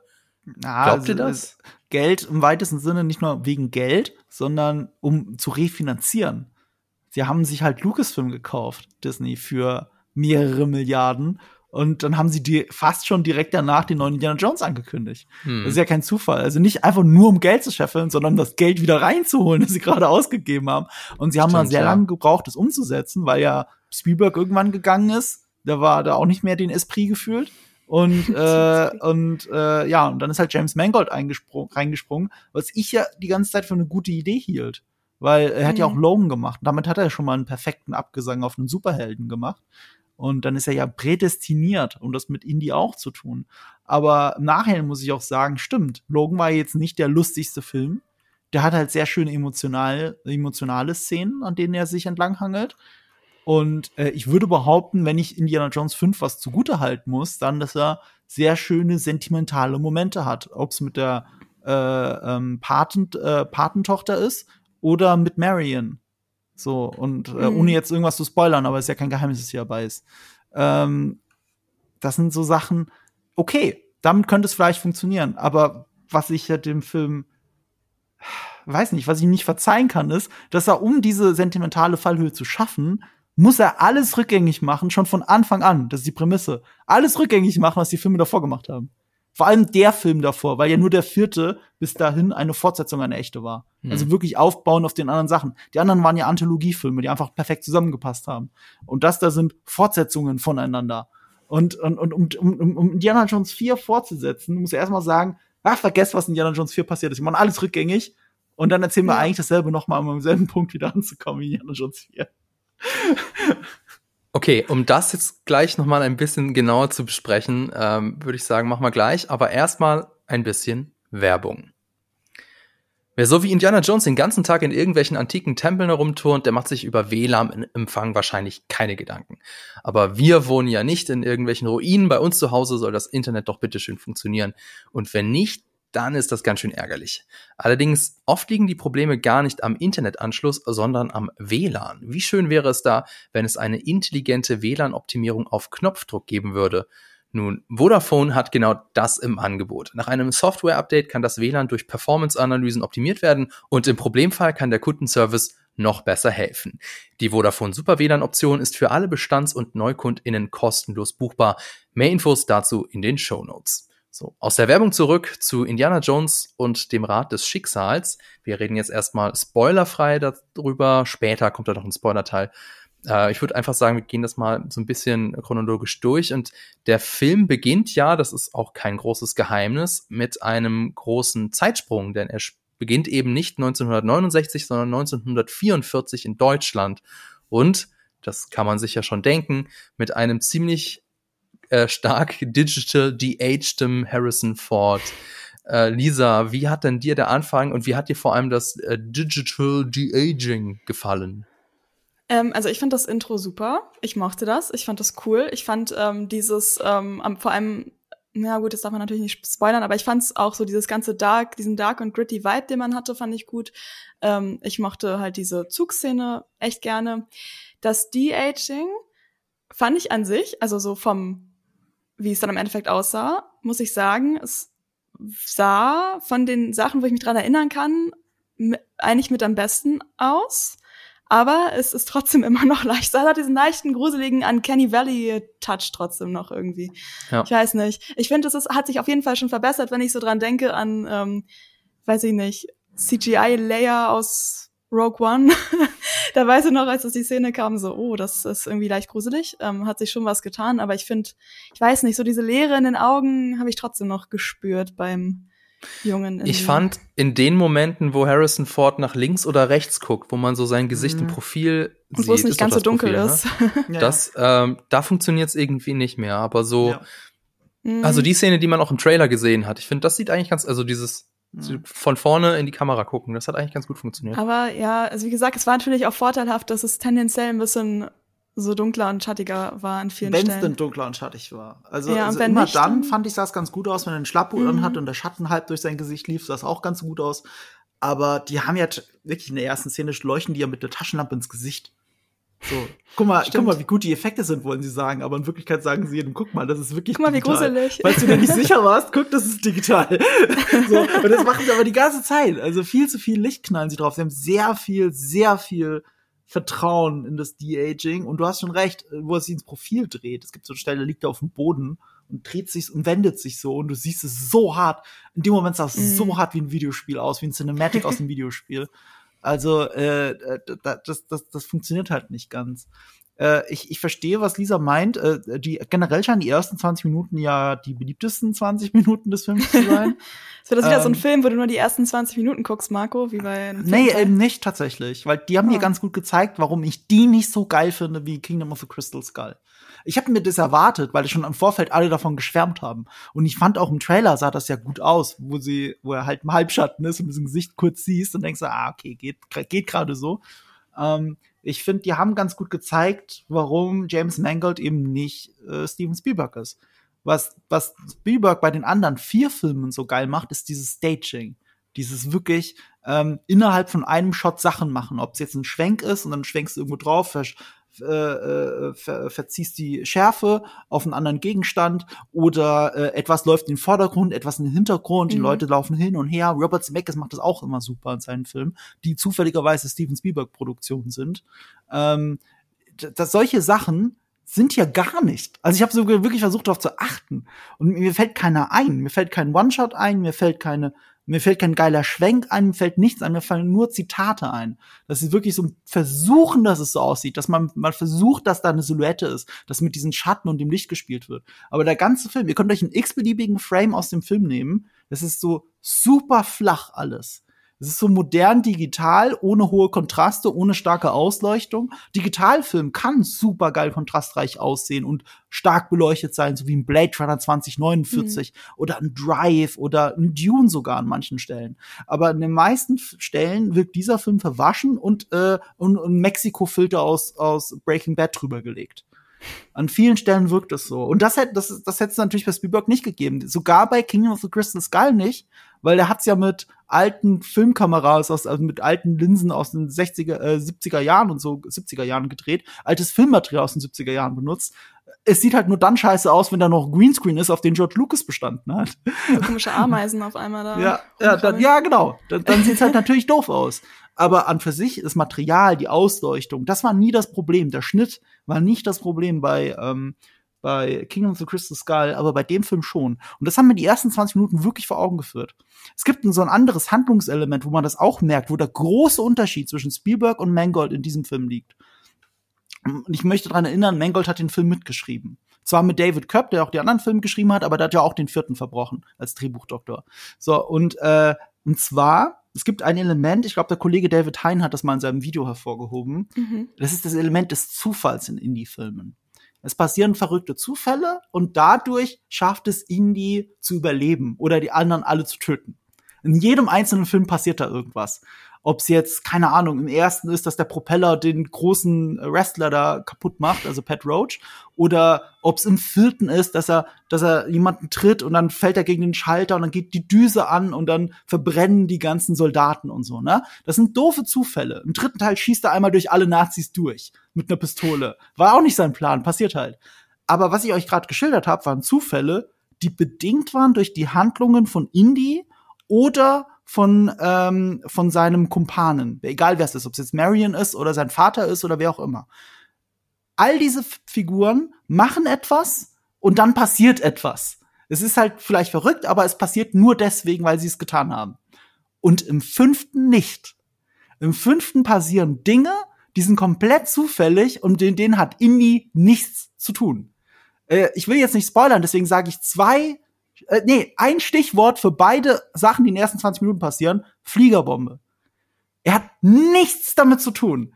Zweimal, zweimal im, in den ersten 20 Minuten sorgt eine Fliegerbombe da, äh, dafür, dass Indy überlebt und alle anderen sterben. Und damit hat er nichts zu tun. Er hat niemanden getreten, er hat nicht die, er hat nicht die Armee angerufen, soll angreifen, nichts. Es ist einfach Gottes Wille, dass Indy jetzt nicht stirbt. und, und, und das ist ein großer, entscheidender Unterschied zu allen anderen Indiana Jones Filmen. Ich glaube, es gibt noch mehr Unterschiede. Ähm, vielleicht können wir das später noch. Ich überlege gerade. Also, naja, aber gut. ich glaube auch. Achso, Ich rede schon ein bisschen drum rum, ich weiß. Ich Ja. wollte aber noch mal zu Marco sagen, und zwar glaube ich aber auch, dass das, ähm, die, diesen Zufällen ist ja auch so ein Charakteristikum von Indy eigentlich, dass er ja, obwohl er sozusagen diese ganzen Archäologie-Skills hat, diese ganzen Fight-Skills, dass er trotzdem halt auch eben diese Schwächen hat, Mhm. dass er irgendwie, also einmal zum Beispiel, dass, dass er keine Schlangen mag Mhm. oder so, und dass ihm halt ständig so diese Malheurs passieren und das macht ihn halt so zu dieser, sag ich mal, ja, authentischen. Person. Genau. Nahbar, ne? Obwohl er so ein Überheld ist. Irgendwie, ja, ich habe auch Angst Dann vor hat er. Angst vor ich genau, mag auch so. keine Schlangen. So nach dem Motto. Und ich Mhm, kann auch kein genau. Flugzeug landen. Weißt du, was ich meine? Das- James Bond kann alles, aber er nicht. Mhm, Er ist ich nicht finde das ganz James Bond, spannend. stimmt, ich ja. finde ich finde spannend irgendwie mit dem Zufall. Da muss ich mal drüber nachdenken, wenn Ja. ich den Film das nächste Mal gucke. Ich, ja, ich werde ihn nie wieder in meinem ganzen Leben sehen. aber ähm, ja, definitiv. Also wenn Ja. ich schon den vierten jetzt, warte mal, 15 Jahre ausgehalten habe, dann ich, ich wirklich, ich, ich sehe keinen Grund, diesen Film noch mal zu gucken. Hm. Ähm, aber äh, äh, ich müsste so drüber nachdenken, es gibt bestimmt noch ein paar andere Zufälle. Das sind jetzt nur die, die in den 20 Minuten, weil da war mir halt nach 20 Minuten klar, oh mein Gott. Sie haben Indie nicht verstanden. sie haben Indie, sie haben nicht verstanden, wie die anderen Filme funktionieren. Hm. Das, das, das ging, das schoss mir durch den Kopf. Können wir da noch, da gibt's noch mehr Punkte, wo man sagen könnte, okay, das, da haben sie offensichtlich nicht verstanden, was den Appeal von Indiana Jones ausmacht. Denn Ja. ähm, nach diesem schönen Intro geht's ja in die Gegenwart. Also ich habe schon erwähnt, Ja. 1969. Sie feiern gerade die Rückkehr der Apollo 11 Crew. Also es ist das Zeitalter der Raumfahrt. Und es, das ist tatsächlich ein ganz nettes Detail gewesen, schöner Kontrast. In den alten Indie-Filmen, ihr erinnert euch, hingen ja die Studierenden oder ja vor allem die Studentinnen an den Lippen von ähm, Indiana Jones. Und im aktuellen Film dösen alle vor sich hin und eigentlich hat Mhm. keiner so richtig Bock. Ähm, und das würde ich jetzt mal gerne so als äh, Anlass nehmen, um so ein bisschen um die Figur, über die Figuren zu reden, die äh, in dem Film mitmachen. Also natürlich in erster Linie Indiana Jones, also Harrison Ford. Und was mir hier aufgefallen ist, das ist wahrscheinlich dem geschuldet, dass äh, James Mangold eben, wie du schon gesagt hast, ähm, eine Dekonstruktion von Logan, also den Logan-Film eben gedreht hat. Denn das war ja so ein bisschen so, so ein, ein Superhelden zu zeigen, nach seinem Zenit, wie geht's dem, wie ist er so drauf? Und im Prinzip ist es auch das gleiche passiert jetzt hier in diesem Film mit Indy, denn Indy ist ein super trauriger Mensch geworden. Ja. Ähm, wenn wir uns jetzt mal dran erinnern, das hast du, glaube ich, schon vorhin, das war das, was du meintest, dass der fünfte Film das alles rückgängig macht. Wie endet Teil 4? Teil 4 endet, endet damit, dass er sein, die Liebe seines Lebens heiratet, zumindestens sagt uns der Film, dass das die Liebe seines Lebens ist. Und sie äh, fahren glücklich in den Sonnenuntergang mit, mit dem Just Married Auto. So, dieser Film ist, es ist, vielleicht ist es ein winziger Spoiler, aber es hat eigentlich keine Relevanz für den restlichen Film oder für den Plot, deswegen es jetzt trotzdem. Sein Sohn ist gestorben. Sein Sohn ist im Vietnamkrieg gestorben. Er hat sich extra äh, enlistet, weil er seinem Vater eins auswischen wollte. Und deswegen ist die Ehe mit seiner Frau in die Brüche gegangen. Und ähm, also Indy, ich weiß gar nicht, hat er eigentlich im ganzen Film mal an einer, an einer Stelle irgendwie wirklich gelacht oder gelächelt? Das war ja gerade das, was so Hm. Den äh, Indiana Jones in den alten Filmen ausgemacht hat. Also dieses, dieses Grinsen, dieses unsichere Grinsen in die Kamera. Oder, ähm, oder halt auch einfach die, die tolle Chemie zwischen seinem Vater. Hm. Und jetzt ist Indy einfach nur ein gebrochener alter Mann und es ist super traurig. ja. Und Äh, das äh, ist auch das, was die ähm, nicht verstanden haben, denn ähm, also die Zeit von Indie ist definitiv vorbei, das zeigt uns der Film ja auch. Und Mr. Plinkett von Red Letter Media, den ich hier ja ab und zu mal zitiere, der hat mal anlässlich von Indie 4 gesagt, wir schauen uns die Indie-Filme nicht wegen des Charakters von Indiana Jones an, sondern weil sie Eskapismus bieten. Also wir wollen so sein wie Indy, weil er cool ist und coole Dinge tut, weil er rund um die Erde fliegt und so. Aber das funktioniert aber nicht mehr, wenn er alt und gebrechlich ist. Und wie gesagt, das war auf Indy 4 gemünzt und jetzt ist Harrison Ford ja noch mal älter. Also ähm, David Hein hat das, glaube ich, auch in seiner Kritik gesagt, dass sie ja extra, also weiß nicht, Behauptung, aber klingt logisch, dass sie die Action-Szenen extra so konzipiert haben, dass sich Harrison Ford nicht groß bewegen muss, also dass er sitzen kann. Also die Action-Szenen, äh, äh, Indiana Jones vollbringt die Action-Szenen im Sitzen, nämlich in einem Tuk-Tuk oder auf dem äh, Rücken von einem Pferd. Und so, das ist dann, das ist nicht cool. So, Fabian Rand Ende. Ähm, weiß nicht, könnt ihr euch dem anschließen oder bin ich dazu gemein? Lisa. Ja, ähm, ich glaube, also was ich gedacht habe bei einem Film ist, dass ähm, auch so, oder was ich jetzt so wahrgenommen habe aus den alten Indie-Filmen, dass halt auch super viel äh, der Komik dadurch entsteht, äh, wie ähm, Harrison Ford oder halt Indy sich bewegt und also seine Mimik und Gestik einfach. Und ich finde, davon geht ähm, sehr viel verloren, auch irgendwie durch das Alter. Ich fand's ähm, wiederum ganz cool oder so ganz nett, dass es wenigstens so ein bisschen geowned, also so angesprochen wurde im Film. Ähm, da gibt es irgendwie so eine Szene, wo ähm, er und ähm, Helena da kurz drüber reden, dass er halt jetzt doch irgendwie älter ist und so. Ähm, ich habe tatsächlich das erste, was ich gedacht habe, als ich ihn da so sad in seiner Wohnung gesehen habe, war ähm, Star Wars 7, weil äh, da ist es ja auch so, dass er, ähm, ich weiß mich noch, wie gebrochen ich dann damals davon war, dass er und äh, Leia ja nicht mehr zusammen sind und halt auch wegen ähm, des Sohns. Stimmt.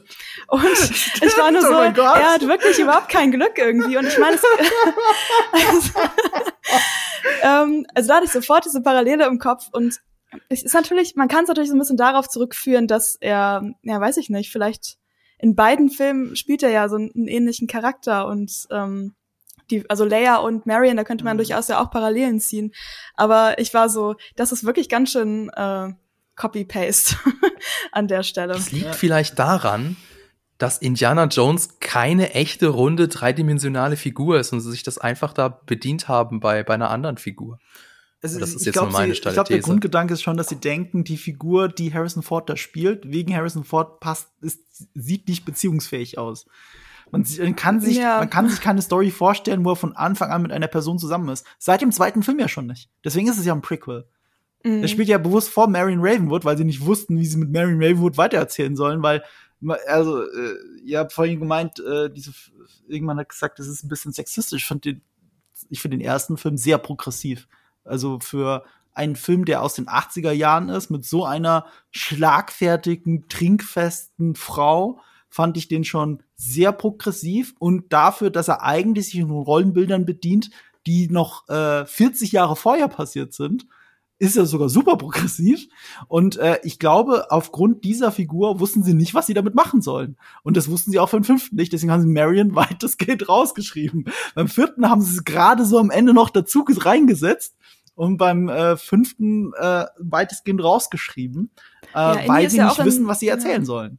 Und Indies, also es ist ja auch so sein Charakterzug von den 80er-Jahre-Filmen jedenfalls, dass er eben so ein, ja, so ein bisschen Show wie Womanizer-Vibes ja. hat. Und das, ja. und wenn er jetzt mit Marion zusammen wäre, im quasi dann zweiten Teil, wenn es dann quasi kein Prequel gewesen wäre, dann hätte man diese Facette seines Charakters ja einfach nicht so hoffen, also eigentlich nicht mhm. so weitererzählen können.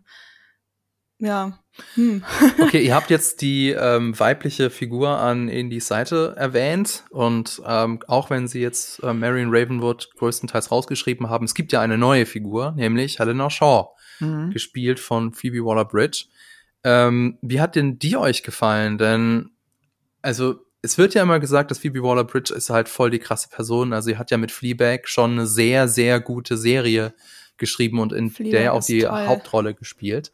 Ähm, seitdem, also sie hat einmal in, ähm, in dem Star Wars a Sol nee, Solo a Star Wars Story, so rum. ähm, die, Star Wars a Solo Story. Ja, okay, Star Wars a Solo Story. Wäre auch cool gewesen.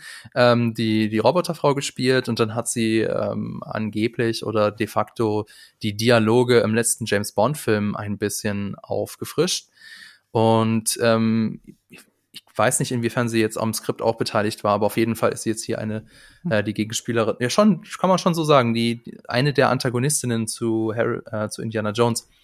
Ähm, aber ich muss sagen, dafür, dass Phoebe Waller-Bridge ja schon offensichtlich eine sehr, sehr witzige Person ist, Helena Shaw ist erstaunlich unlustig. Also ja. wenn man das mal vergleicht mit dem anderen Antagonisten, nenne ich es jetzt mal, aus Indiana Jones 3, ähm, also das ist eine ganz, ein ganz anderes Level. Also die, die Interaktion zwischen den Figuren äh, ist nicht mal halb so irgendwie intelligent oder, oder geistreich wie mhm. jetzt das, was wir in Indiana Jones 5 sehen.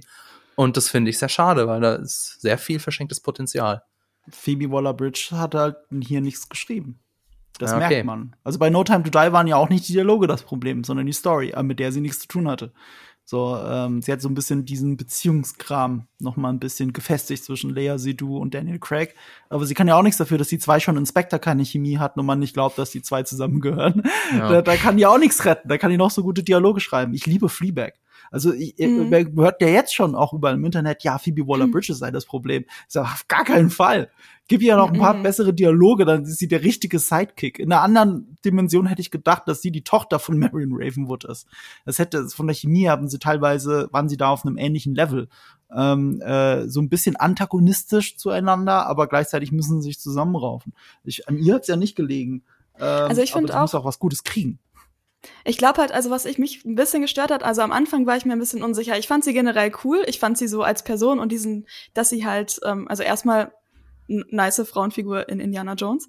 Ähm, und dann äh, fand ich halt das cool mit diesem, sage ich mal, diesem un unterliegenden Thema, dass er halt eigentlich sozusagen bis zu einem gewissen Punkt nicht so genau weiß, inwiefern er ihr vertrauen kann, inwiefern nicht. Ähm, ich finde, wenn man jetzt sozusagen äh, davon ausgeht, dass sie so als Comedy-Partnerin geschrie hätte sch geschrieben sein sollen, dann hat man da wirklich viel verschenkt. Sonst finde ich vor allem am Anfang hatte sie so ein bisschen, das ist dasselbe Problem, was ich mit äh, Kate Blanchetts Rolle im vierten Teil habe, mhm. da ist sie nämlich so sehr so eine Karikatur. Mhm. Da ich habe das Gefühl, jemand hat ja gesagt, spiel mal bitte eine Karikatur von äh, einer russischen oder einer Sowjet äh, mhm. Offizierin. Und ich finde ein bisschen am Anfang von ähm, halt Indie 5 ist das so ein wenig der Fall mit äh, Helena. Da hat, hat habe ich das Gefühl, jemand hat gesagt, spiel mal so eine, versprüh mal so ein bisschen quirky Explorer-Vibes mhm. irgendwie. Ähm, wobei ich sagen muss, dass ich es bei ihr ganz schön fand, dass sie halt wirklich eine Charakterentwicklung in dem Film hatte, dass sie am Anfang ja wirklich sehr egoistisch ist und einfach nur das Ding, ich spoiler wahrscheinlich gleich, ähm, sie hat eine schöne Charakterentwicklung. Punkt. Ja. ähm, aber ja, ich, äh, wenn man bedenkt, was Phoebe Waller-Bridge in Fleabag gemacht hat, hätte man auf jeden Fall sie als Schauspielerin einfach viel mehr nutzen können. Das stimmt. Ja. Und der letzte im Bunde ist Mats Mikkelsen als Jürgen Voller. Ja, solide würde ich sagen, wobei man Geht ja halt fairerweise sagen muss, die Bösewichte halt das, waren jetzt in den gespielt hat. Ja, Mats Mikkelsen ist halt ein Bösewicht, funktioniert. Ja. Also was ich sagen wollte, ist, das Sorry. ist okay, aber ich meine, die Bösewichte waren ja jetzt in den Indie-Filmen eh nicht so was Besonderes. Also die Ausnahme vielleicht den ersten Teil, aber er, er ist jetzt nicht, würde ich sagen, jetzt der, der schlechteste Indiana Jones Bösewicht aller Zeiten oder so, ist halt ein solides Mittelfeld. Nichts, was man nicht schon mal gesehen hat. Ja, irgendwie. ja erstens das, weder von ihm noch von Mats Mikkelsen. Ähm, ich finde schon sehr, orientiert sich schon sehr am dritten Teil, finde ich. An, ähm, na, äh, wie heißt der Darsteller noch mal, der äh, auch Dingsbums gespielt hat? Äh, Don meinst du den Donovan Don äh, ja, ja, den Glover. Äh, wie, wie heißt er? Ich guck gerade. Er hat in Game of Thrones äh, Meister Parcell gespielt und in einem James Bond Film For Your Eyes Only den Bösewicht. Wisst ihr, wen ich meine? Diesen, ja. Ich guck's jetzt parallel. Julian Glover. Ja.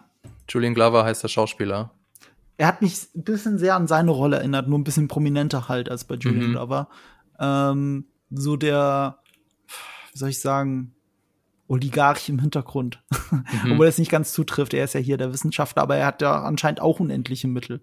So, die CIA tut, was er will ja. in dem Film. Es ja. ist halt, äh, es ist schon sehr stretching. Er basiert auf Werner von Braun, aber ich glaube, selbst Nazi-Wissenschaftler Werner von Braun war nicht so Nazi wie Jürgen Voller. Glaube ich jetzt mal, ohne mich jetzt genau darüber informiert zu haben, wenn ich mich bei meinen äh, äh, Dokus noch richtig dran erinnere. Aber wer weiß schon, was Werner von Braun für eine Gesinnung hatte. Zumindest wollte er, glaube ich, äh, äh, nicht Indiana Jones umbringen. Wie findet ihr das eigentlich generell? Schon wieder Nazis. Ist das okay, weil es gehört irgendwie zu Indie einfach dazu? Siehe Teil 1 und 3 oder ein bisschen aus der halt Zeit gefallen, weil gibt es 1969 immer noch so viele Nazi-Schläferzellen in den USA? Man weiß es nicht ich fand das äh, vom vierten Jahr sehr kreativ, die Russen einfach zu nehmen.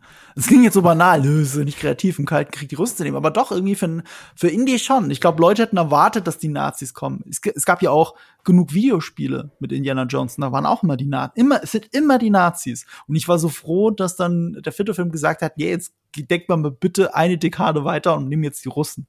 So, Mhm. weil ist ja eh so klischeebeladen alles, dann können es auch die Russen sein. Und, äh, und im fünften sind es halt schon wieder die Nazis, aber super stretching. Also wirklich mit, ja, die Raketenwissenschaftler waren ja auch ein bisschen shady, die alten Nazi-Wissenschaftler, und dann sind halt die die Bösen. Also, okay, jetzt habt ihr es aber wirklich so weit gezogen, wie es noch geht. Weil, äh, wenn wir jetzt Indie in den 70er Jahren noch mal irgendwann kriegen würden, dann, dann wird's mit den Nazis auch schwierig. Ich meine, es gibt bestimmt Nazis, von denen ich gerne sehen würde, dass Indie sie auspeitscht. Aber ich glaube, das war nicht der Sinn der Geschichte. Hm. Ist halt so ein, da haben sie, wollten sie halt so ein klar, wie man es ja auch quasi bei der Intro-Sequenz gemacht hat, durch das Thema auch noch mal so die Leute darauf lenken, guck mal, das ist das alte Indie von äh, früher, da sind jetzt auch wieder Nazis und ähm, ja, ist halt, also wie, wie Marco schon sagt, ähm, ist, man kann eigentlich keine Gelegenheit auslassen, zu zeigen, wie scheiße Nazis sind, aber es natürlich jetzt vielleicht nicht so kreativ gesehen Hm. das, ja, das, was ist wie, wie, wie mit dem, wie mit dem Antagonisten, es hat man halt auch schon irgendwie jetzt genug gesehen, vielleicht. Ja. Jetzt haben wir über die Figuren gesprochen, ähm, über die Story können wir jetzt im spoilerfreien Teil noch nicht so viel reden. Aber ähm, was mir so mittendrin aufgefallen ist, ich fühlte mich so sehr an No Time to Die erinnert.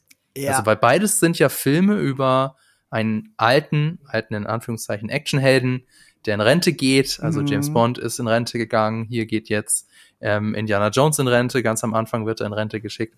Beide haben eine Frau an ihrer Seite und bei beiden Filmen und tatsächlich äh, nicht nur eine Frau, sondern auch noch ein jüngeres Kind. Mhm. Und bei beiden Filmen habe ich mir gedacht, also da saß ich wirklich, ich, ich erinnere mich noch, wie ich äh, in No Time to Die im Kino saß Mhm. und dachte so, okay, die Action ist kompetent inszeniert, also es sieht alles gut aus, aber es fühlt sich komplett leer an. Also Genau. ich, ich bin, ich fieber überhaupt nicht mit. Es lässt mich alles Mhm. komplett kalt. Und da frage ich mich ja schon so ein bisschen, okay, aber warum? Warum ist das so? Also, du hast es vorhin schon gesagt, Marco. Ähm, es ist, du sagst, es ist langweilig und also ah, es, es ist ein bisschen schwer, das zu erklären, weil ähm, der, der Regisseur, James Mangold, hat ja sich von Steven Spielberg den Tipp geben lassen, also dass Indiana Jones Filme sind im Prinzip zweistündige Trailer und in dem Trailer passiert ja die ganze Zeit was. Es wird immer vorangetrieben, es muss immer weitergehen. Und das hat er sich wohl irgendwie von ihm abgeguckt und so ist es ja auch so hier, dass wir haben ständig ist irgendwas in Bewegung. Ganz selten setzen sich mal Figuren hin für, für eine ruhige Minute Mhm. und reden miteinander. Es wird ja immer irgendwas passiert, immer irgendeine Verfolgungsjagd gibt es, äh, immer muss irgendwas weitergetrieben werden. Aber es ist halt, es ist irgendwie nicht spannend Mhm. und ich frage mich, warum. Also eine Erklärung, die ich jetzt habe, ist, dass tatsächlich, wenn man sich jetzt mal das mit den Action-Set-Pieces aus den ersten drei Teilen vergleicht, die sind ja nicht wirklich spektakulär. Aber die sind halt clever gemacht. Also in diesen Action-Szenen sind ja so kleine Elemente, wo sowas Überraschendes Papier passiert. Wir haben es von dem, äh, wir haben den Zufall angesprochen, wo irgendwas Überraschendes passiert oder irgendwie, es sind, eigentlich sind es ja schon so ein bisschen so Slapstick, äh, Sketche, so, so ein Mhm. bisschen dick und doof mäßig. Und das fehlt halt hier voll. Also hier ist es halt alles sehr teuer, es sieht alles toll aus, aber so das Gehirnschmalz ist nicht so wirklich in die Action-Szenen reingeflossen, oder? Weiß ich nicht. Ist ein bisschen mehr so das ist das, was eine ich mit Action gemeint Action-Szene. Ja. Weißt du? Das ist wirklich, ist nicht von Spielberg. So, das, das, das spürt man einfach. So ein bisschen Action-Szene-Check. So. Ja, es muss eine Verfolgungsjagd drin sein, weil schon immer eine drin war. Aber die Verfolgungsjagd selber hat nicht diese Dramaturgie wie diese Lastwagengeschichte aus dem ersten Teil. Oder von Oder mir aus die Lorenfahrt aus dem zweiten. Oder, die dritten Teil Panzergeschichte im dritten. Ende. Oder wo halt hier, ähm, der, hier Indy, Indy alt äh, mit dem Regenschirm die Vögel wegscheucht. Ja. Am Ende von Ja. der äh, Ja, von Verfolgungsjagd. Teil 3. Genau. Das, es fehlt dieser, Genau. dieser Pfiff fehlt, ne? Pfiff, Also, Pfiff ja. fehlt, ja. Ähm, das ist das eine. Und das andere ist, und das vergessen wir dann gerne, ähm, die Stories von diesen Filmen sind ja super einfach und cheesy, ist gar keine Frage. Aber jede Figur hat ja trotzdem eine, eine Motivation, die sie so sehr treibt, dass du diese Anspannung mitfühlst. So, im ersten will er ja erstmal nur diesen Arc finden. So, er will einfach nur der Archäologe sein, der es gefunden hat. So, das ist der Anfang. Damit geht er erstmal rein. Damit ist Gier irgendwie sein Motivator. Aber was uns die Geschichte erzählt, ist, dass er diese Gier überwinden muss, die Augen schließen muss und akzeptieren muss, dass der Lost Ark verloren ist. Und dafür hat er aber Marion und er ist selber ein besserer Mensch am Ende. So, das sind Mhm. die Sachen. Und, und antreibend dazwischen ist es halt immer wieder die Lebensgefahr natürlich, aber auch, ähm, äh, dass wir sehen, dass der Ark irgendwie mysteriös ist. Dass die Mäuse davon sterben und so. Wir sehen, dass da mehr ist als das, was er nicht weiß. So, das ist so spannend, da, das treibt den Film an.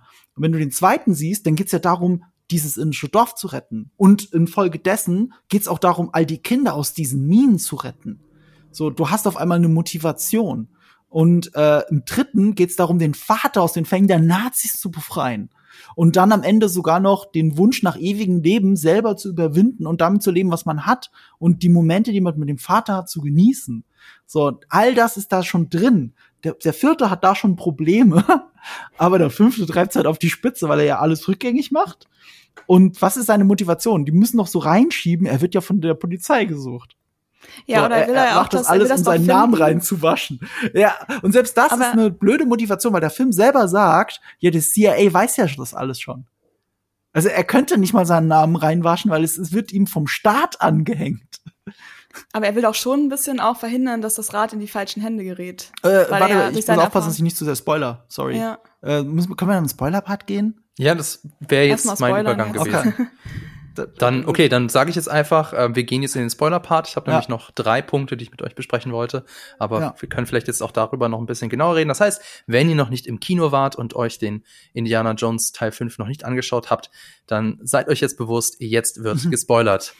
Bitte schön. Ähm, ja, und äh, seine Motivation, jetzt kann ich auch über das Ende reden, egal welche Motivation er hatte für all das, am Ende trifft er ja nicht mal selbstständig eine Entscheidung. Also er trifft eine, aber sie wird ihm genommen von Phoebe Waller-Bridge, weil sie ihn K.O. haut und einfach mitnimmt. So, da, das ist aber, das ist der Heldenakt, den wir hier erzählt kriegen.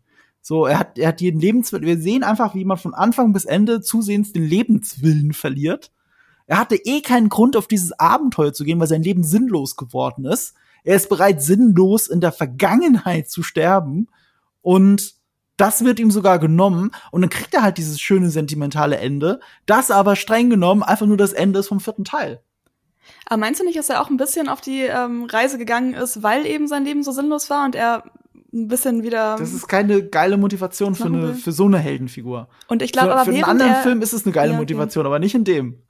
aber während er sozusagen auf der Reise war, so ein bisschen, sag ich mal, so aus Versehen und dann auch mit dem Ziel, dass er ähm, halt jetzt wieder was erlebt in dem Sinne, ist ihm ja währenddessen sozusagen aufgefallen, also sozusagen so die ganzen alten Sachen, warum er ja teilweise auch Sachen gemacht hat, dass er eben halt nicht will, dass dieses Rad halt an die falschen Leute gerät. Das war dass in den das anderen Filmen entwickelt hat? teilweise auch schon, aber da fand ich das auch schon immer ziemlich schwach, weil, also klar, dass die, die, die Bundeslade darf nicht in die Hände der Nazis äh, gelangen. Ähm, weiß nicht, wissen wir eigentlich äh, in dem im fünften Teil, wissen wir das von Anfang an, dass dieses Rad des Schicksals, dass das die Zeit zurückdrehen kann? Das wird doch eigentlich erst ganz am Ende so wirklich klar, oder? Ich weiß es gerade Also nicht ich mehr. hatte Das wird nur gesagt, gesagt- am- Das war für mich keine Überraschung, weil das Ganze, ich meine, das heißt Rad des Schicksals. Es wird auch im Trailer wird's, ähm, ja, wird es schon ja, stimmt, es enthüllt. wird im Trailer gesagt, ne? Ja. Aber trotzdem irgendwie, es wirkte für mich nicht so ganz klar, warum ist das jetzt so schlimm, wenn die da, also ja, ein mächtiges Artefakt, okay, aber es war jetzt irgendwie für mich nicht ganz so klar.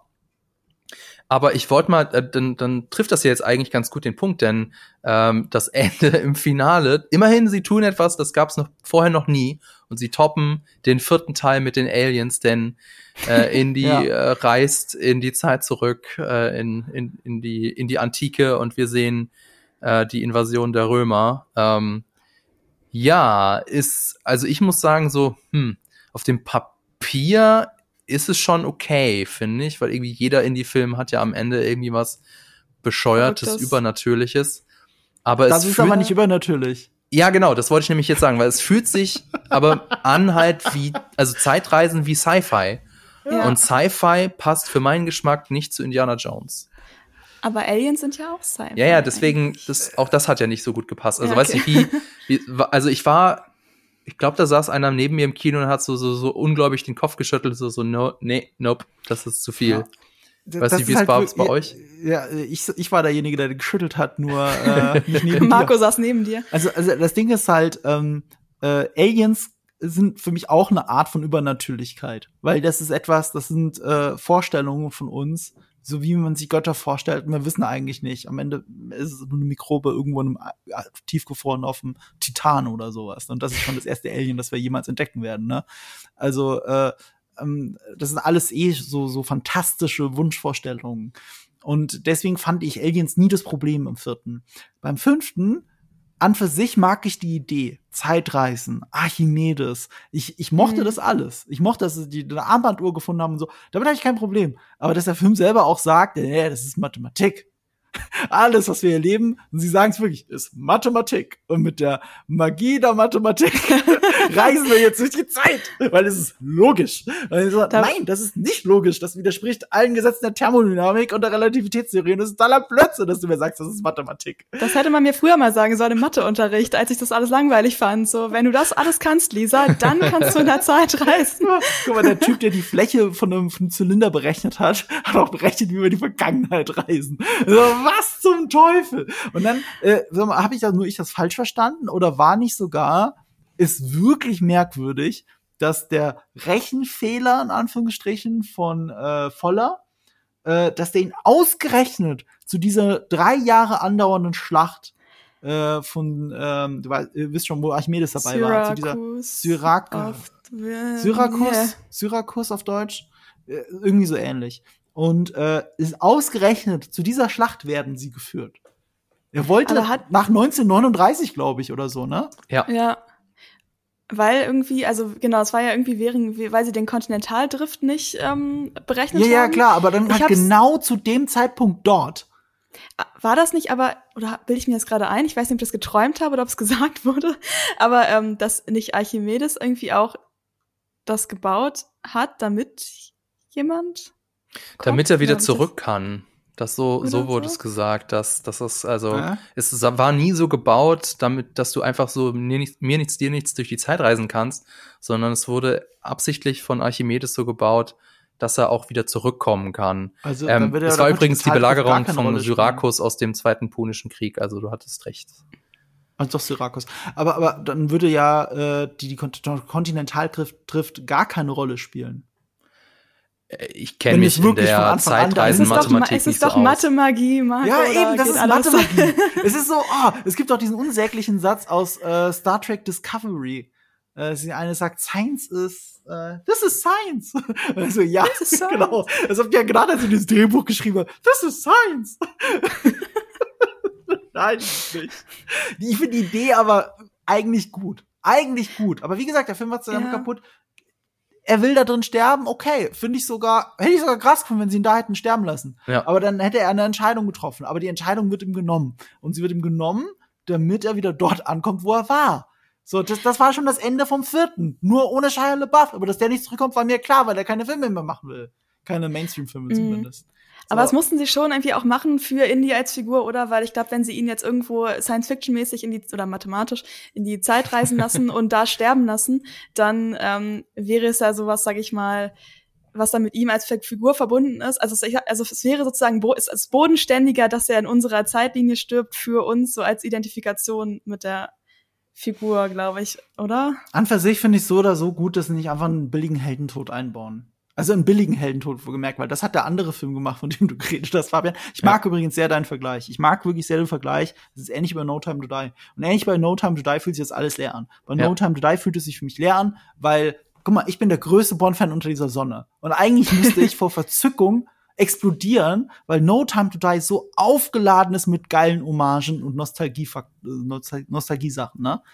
Aber er, er, er präsentiert sie mir immer wie so ein kleines Kind, das stolz auf das auf die, auf die Wachsmalzeichnung ist, dass es gemacht hat, aber die sieht scheiße aus. so, und äh, äh, das wird, sorry, das, das triggert gerade voll das Kindheitstrauma von mir, weil ich mal im Kindergarten war und eine Wachsmalzeichnung gemacht habe und so ein Kind neben mir meinte, das sieht scheiße aus. Oh. ich wünschte, weißt du, und ich oh. wünschte, jemand wäre zu denen so ehrlich gewesen bei No Time Die. Ich habe halt nie geglaubt, dass Lea Seydoux Danny Craig ein Traumpaar sind. Ich habe es nie geglaubt. Nee. Die haben ja im Casino Royale mit ihm und Eva Green das perfekte Traumpaar gezeigt. Und wenn du dann Lea Seydoux daneben hältst, und Lea Seydoux ist eine super Schauspielerin, Daniel Craig ist ein ja. super Schauspieler, und die zwei haben keine Chemie. Und, und selbst Kann Anna de Armas und Daniel Craig haben halt eine geil, viel bessere Chemie in diesen fünf Minuten als die zwei Inspector und No Time to Die zusammen. Als in fünf Stunden Film haben die in fünf Minuten bessere Chemie. Da ist irgendwie so emotionale Kälte zwischen Ja. denen. Und da konterkariert sich der Film einfach selbst. Die, die hatten so eine gute Chemie, dass ich vergessen habe, dass die beide zusammen in Knives Out so gespielt haben, also äh, als als Mentor äh, und Hauptfigur Mhm. gespielt haben Ja. eigentlich. Das hatte ich vergessen. Das hatte ich einfach vergessen, weil es so gut gepasst hat. Und und und weiß und das so ähnlich arbeitet Indiana Jones 5 auch. Du hast die ganze Zeit Fallbacks, wo du ganz kurz dran erinnert wirst, wie es früher war. Und wenn es so die ersten 20 Minuten sind, ah, Nazis, Nazischloss, lauter Nazi-Soldaten, die abgeschossen werden, wie geil. Ja, und daran wirst du zwar erinnert, aber gleichzeitig werde ich ja daran erinnert, dass es bei weitem nicht so gut ist wie früher. Und das ist eine ganz schlechte Idee. Lisa, jetzt hat Marco so viel geredet. Wie hat denn dir das Zeitreisekonzept gefallen? Also wärst, hättest du dich damit anfreunden können? Mir ging es irgendwie so wie bei dir, da, wie du es meintest, ganz am Anfang tatsächlich. Ich war so, hm, eigentlich ist es jetzt nicht verrückter. Irgendwie ist es, also auf dem Papier kann man machen, aber irgendwie fühlt es sich trotzdem komisch an. Ja. Aber ich weiß auch nicht genau warum. Ich, also ja, irgendwie, aber eigentlich war es auch nicht. Nee, ich hatte eigentlich gehofft, dass ich durch diesen Podcast die Erleuchtung jetzt kriege. aber ja, hm, nee, ja, hm. Ich hab Alles echt, klar. Ich Ja. habe noch, ähm, ich hoffe, ihr habt noch ein paar Minuten Zeit, denn ich würde gerne noch über zwei Punkte mit euch reden. Also Mhm. zum einen ähm, ist mir so die Frage gekommen, also irgendwie funktioniert die Indie-Formel nicht mehr und ob das auch so ein bisschen an der Zeit liegt, denn der Film spielt ja nun mal ähm, Ende der 60er, also die Welt ist wortwörtlich kleiner geworden. Es gibt kommerziellen Flugverkehr, die, die letzte antike Stätte ist in dem Film ein Touristen-Hotspot tatsächlich. Die ist nicht irgendwo mitten im Dschungel, sondern die sind mit dem Auto hingefahren. Und da habe ich mich so gefragt, ist jetzt einfach die Zeit von Abent Abenteuerfilmen einfach vor vorbei? Oder Ich glaube, brauchen, ja? Also, nee, ich wollte nur sagen, ähm, dass ich nicht weiß, ob es daran liegt, an der Zeit, in der der Film spielt, sondern in der Zeit, in der ähm, die Filme, die letzten beiden produziert worden sind, weil für mich, also als ja, sag ich mal nicht Hardcore-Indie-Fan, als so normale Indie-Guckerin, ähm, habe ich so den Eindruck, dass ganz viel von diesem Indie-Charme halt eben, was de auf dem basiert, was Marco auch gesagt hat, ähm, halt, dass es an Serials angelehnt ist und dass es immer so einen leichten B-Movie-Touch hat. Und irgendwie wurde es durch die letzten beiden Filme einfach so ein bisschen blockbusterisiert. Ja, das ist irgendwie das hat- heutzutage das- undenkbar, ne? So diese B-Movie-ähnlichen Filme, diese, diese Mid-Range. Also es gibt die Indie-Filme, also Indie-Filme mit I-N-D-I-E, also die Independent-Filme. Also- und die also- Blockbuster gibt es und so das in der Mitte. So, das ist alles weggefallen. Und die, die so B-Movies gibt's ja auch gar nicht mehr. Das sind alles heute ein, alles bei Netflix. Ja. Ich würde Und- das verneinen. Ich würde Okay. das verneinen, weil es ganz starken Okay. Gegenbeweis gibt. Fluch der Sag Karibik. mal. Fluch der Karibik, wir sagen gerne, das ist ein Piratenfilm, das ist eigentlich ein Abenteuerfilm. Das ist eigentlich genau das. Und es war mega erfolgreich. Die ersten drei waren unglaublich erfolgreich, der vierte auch noch. Und am fünften sind sie äh, nicht mehr über diesen Break-Even-Point richtig rübergekommen, weil es sich totgeritten hat. Die ersten drei, vor allem der allererste, waren halt fantastische Filme, so wie die erste Indiana Jones ein fantastischer Film war. Und dann hast du halt eine geile Trilogie und dann wissen sie aber nicht, wie sie weiter mitmachen sollen. Die Mumie war ein super erfolgreicher Film, der zweite auch noch, aber der zweite war halt schon scheiße. Und, und da ging es auch schon bergab. Die Abenteuerfilme sind nicht ausgestorben. Die Frage ist halt nur, wo sie spielen, wann sie spielen, mit wem sie sind. In dem Videospielbereich Uncharted. Also ich sage jetzt bewusst nicht der Uncharted-Film, weil der hat es ja nicht hingekriegt, diese Magie einzufangen. Aber der, die Uncharted-Spiele, die spielen ja sogar in der Gegenwart. Die spielen mit Handys und allem. Also du musst nicht mal zurück zur Wehrmachtszeit reisen, was wir alle noch gedacht haben, oder zurück äh, in die Zeit der Piraten in, in der Karibik, sondern äh, du kannst auch in der Gegenwart geile Abenteuerfilme erzählen oder Abenteuergeschichten Ich- ja. erzählen. Aber du musst sie halt haben. Das sind halt, na, äh, ich glaube nicht, dass die Zeit vorbei ist. Ich glaube nur, die richtige ist noch nicht da.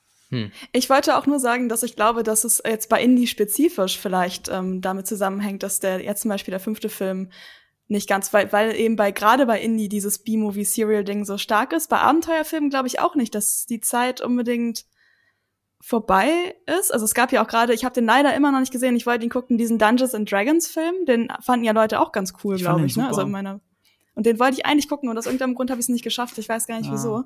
Aber deswegen, äh, ja, aber trotzdem vielleicht ist Schau- er ja an sich gut. Er ist, er ist immer noch gut. Der ist wie Star Trek, mit, also der 2009er Star Trek von Abrams plus äh, mit Dungeons and Dragons. Und es klingt wie eine Mhm. ganz schlechte Mischung, aber äh, ich habe den sogar zweimal im Kino gesehen, weil ich den wirklich unterhaltsam finde. Und von allen Leuten, die ich mit reingeschleppt habe, habe ich nichts anderes gehört. Also die Mund-zu-Mund-Propaganda Das- ist ja. auch gut bei dem Film, aber es ist halt Dungeons Mhm. and Dragons und dann auch mit so dem mutigen Ansatz, dass es sich anfühlt wie eine Pen-and-Paper-Runde und nicht wie, äh, wie Herr der Ringe 2.0, sondern es fühlt sich wie einfach ein kurzweiliges Abenteuer an. Und, äh, und das ist lustig und stimmt. Das ist im weitesten Sinne ein Abenteuerfilm, du hast absolut recht. Das ist ja eben nicht diese e Fantasy-Epen-Geschichte, Also sondern suchen es ist ja ein auch was Abenteuerfilm. an, glaube ich. Also ich habe es wie gesagt ja nicht gesehen, aber ich dachte, Mhm. das ist so ein Ding, wo die halt auch auf der Suche nach so einem irgendeinem Artefakt oder Mhm. irgendeinem halt Ding sind und dann ist magischen es bösen- Gegenstand mal wieder. Genau. Ja. Und Ich meine, ist halt die Frage, Also- wie man Abenteuerfilme definiert, ne? Aber sowas sind für Ja, mich ja. Abenteuerfilme, ne? Oder Mhm. jetzt nehmen wir zum Beispiel aus den 90er Jahren äh, die drei Musketiere von 93. Ist ein Mantel- und Degenfilm, ja. Ist es aber auch ein Abenteuerfilm? Irgendwie schon, ja. hm. Also Abenteuer ist wirklich ein sehr weites Wort. Also du kannst ja, also wenn du es jetzt nur auf Archäologen und Artefakte beschränkst, dann wird's eng. Wir haben ja, nee, Uncharted sind ja nicht mal Archäologen. Also wenn du, also äh, da, dann wird's wirklich sehr eng. Aber wie gesagt, in diese Abenteuer-Filmschiene fällt auch ein Flucht der Karibik rein. Und das waren lange Zeit ein paar der erfolgreichsten Filme aller Zeiten. Also wir, Mhm, wir stimmt. sind, wir sind alle super empfänglich dafür, wenn es die richtige Geschichte vom richtigen, von den richtigen Menschen umgesetzt ist. Ein Abenteuerfilm-Spin-Off, das ich sehr gerne geguckt hätte, was es aber nicht geben wird, wäre Fantastische Tierwesen meets Indiana Jones gewesen. Weil so hatte ich ja eigentlich gehofft, dass diese Filmreihe wird und dann wurde es so. ein Polit-Thriller mit, mit Nazis. Naja, aber da haben wir ja schon, schon mal geredet. Das, Das äh, ist da schon müssen sehr wir jetzt indie nicht damit, oder? Bitte? Schon sehr indie damit mit den ganzen Nazis. Und Mats Mikkelsen schon wieder. Und Mats Stimmt. Mikkelsen Als schon wieder. Nazi. Als Nazi. Genau. Einen letzten Punkt habe ich noch. Und zwar, ähm, wir haben jetzt schon anfangs gesagt, dass es jetzt endlich der finale Film in der Indiana Jones Reihe. Äh, Harrison Ford hat gesagt, ähm, wenn er tot ist, ist auch ähm, Indiana Jones tot. Also sie haben bei Lucasfilm auch gesagt, sie werden das nicht recasten. Aber was ich mich frage, ist Indy denn jetzt wirklich in Rente? Denn wir sehen ganz am Ende, in der letzten Szene ja, wie er seinen Hut im übertragenen Sinne wieder vom Haken nimmt. Mhm. Also von der Wäscheleine natürlich. Also, warum inszeniert man das so, wenn man doch eigentlich sagen will, das ist der letzte Harrison Ford, äh, der letzte Indiana Jones Film und jetzt ist Indiana Jones endgültig in Rente und dann nimmt er seinen, äh, sein Fedora wieder von der Wäscheleine oder weiß nicht, oder ist das so ein Sexding und er muss das auch im Bett tragen? Ich weiß es nicht, aber das ist so das, was ich Nee, mir gefragt also- habe. Also ich weiß nicht, ob es einfach die allgemeine Meinung ist oder jetzt eine crazy Lisa-Theorie ist. aber ähm, ich habe gedacht, als ich diese Szene gesehen habe, dieser Hut wurde extrem schnell, äh, schnell weggesnatcht von der Wäscheleine. Und Harrison Ford bzw. Indy ist ja relativ alt und irgendwie hat er diese schnellen Bewegungen im Film nicht gemacht. Deswegen dachte ich, vielleicht hat Helena den weggenommen. Aber die ist doch gerade über die Straße gelaufen in der gleichen Aufnahme. Aber nee, nicht in der, Da- echt in der gleichen Ich dachte, die Kamera ist nur Schwenk? hochgeschwenkt dann, oder? Ach so, ich dachte, in meiner Erinnerung war es so, dass also es vielleicht ist nicht die gab. gleiche, aber es fühlt sich halt so an, weil die Kamera geht von Mhm. ihr hoch und dann hast du die Aufnahme, wie sie hoch vorbeifährt an dem zu diesem Hut. Ah. also es muss nicht dieselbe sein, aber Ja. suggestiv, der Schnitt ist suggestiv. Also sie ist auch vorher, glaube ich, rausgegangen schon aus Ja. der Ja, Wohnung, ja, ne? eben. Sie Bevor da läuft da über die Straße und dann geht die Ja, Kamera okay, die Theorie ist, die Theorie ist wieder ähm, die. Ha, das war ich nehme jetzt eben alles zurück. hoch. Aber das weißt du, was Phoebe Waller-Bridges ja. macht als nächstes? Nee, doch, weiß ich. Weißt Sag nicht? mal. Tomb Weiß ich Raider. nicht. Doch, das weiß ich, das wusste ich doch ja, mal also sie produziert die Amazon. Serie. Ja, genau, aber Ja. sie ist nicht Lara Croft. Aber, Aber das traue ich ihr halt zu, dass sie eine coole Tomb Mhm. Raider Serie schreiben könnte. Ich glaube, das ist vielleicht dann wirklich Wunschdenken, weil ich muss sagen, ähm, ich habe ja schon gesagt, ich mochte Helena und ich habe zwischendurch im Film auch gedacht, dass ähm, ich mir irgendwie auch vorstellen könnte, dass sie halt ähm, so ein Archäologie-Spin-off kriegen. Also ich würde es gucken, sage ich mal so. Ich fände fänd sie als, ich finde sie, man hat ja gesehen, sie hat auch ähm, viel archäologisches Wissen, sie ist nicht auf den Mund gefallen, sie ist auch so spontan und so. Also ich könnte sie mir auch als Figur so in einem Einzelfilm vorstellen. Fabian und Marco gucken extrem unbegeistert. Äh, äh, äh, ich fand, ich fand, man hat äh, Phoebe Waller-Bridges mit dem Film keinen Gefallen getan und ich freue mich einfach auf ihre Tomb Raider-Serie. Ich freue mich wirklich Ja. drauf, weil Killing Eve habe ich zum Beispiel noch nicht gesehen, aber alle lieben es ja. Mm, Also alle, die es gesehen haben, lieben es. Und das ist eine Serie, die hat ja auch Action. Ja. Also nur anhand von Fleabag könnte man nicht sagen, ob das jetzt wirklich, ob die jetzt wirklich eine geile Action-Serie schreiben könnte. Aber wenn sie Killing Eve geschrieben hat und alle das super finden, dann habe ich volles Vertrauen in sie und ich werde Killing Eve auch noch nachholen. Und, Dann nehme ich das äh, jetzt als mein Vessel, die Tomb Raider-Serie. Das, ja, Abenteuer obwohl ist ich- nicht ganz vorbei. Nee. Für Indie ist auch nicht ganz vorbei, weil es kommt ein Videospiel in den nächsten Jahren noch raus. Oh. Äh, dass man so. große Hoffnung setzt, weil es ist von, ist es von Respawn Entertainment? Nicht, dass ich was Falsches sage. Es ist auf jeden Fall ein gutes Studio. Also die, die äh, die Wolfenstein-Spiele gemacht haben. Mhm. Das, ja, da war ja zumindest der, der erste Teil Die vor waren ein ja Jahren, der war ja gut. Ja, den habe ich auch gespielt. Äh, Ich will nichts Falsches sagen. Nee, die äh, Machine Games, sorry, nicht Respawn. Machine Games hat, hat es gemacht. Ähm, und die Wolfenstein-Spiele, die letzten waren echt ziemlich gut. Und deswegen äh, wünschte ich mir was für das Spiel. Aber ich könnte mir gut vorstellen, dass sie nicht Harrison Fords Gesicht dafür kriegen. Oder dass Harrison Ford, wie so oft alles egal ist in dem Gesicht, eh dafür hergibt und seine Stimme. Äh, wer weiß das Ford schon ist so genau. geil, ja. Vielleicht ist das so, ja- ja, okay. Äh, Weißt du, das Ding ist, es gab einen Trost für mich nach Indiana Jones 4. Und das möchte ich Mhm. hier an der Stelle noch mal erwähnen. Vier oder fünf? Nach vier.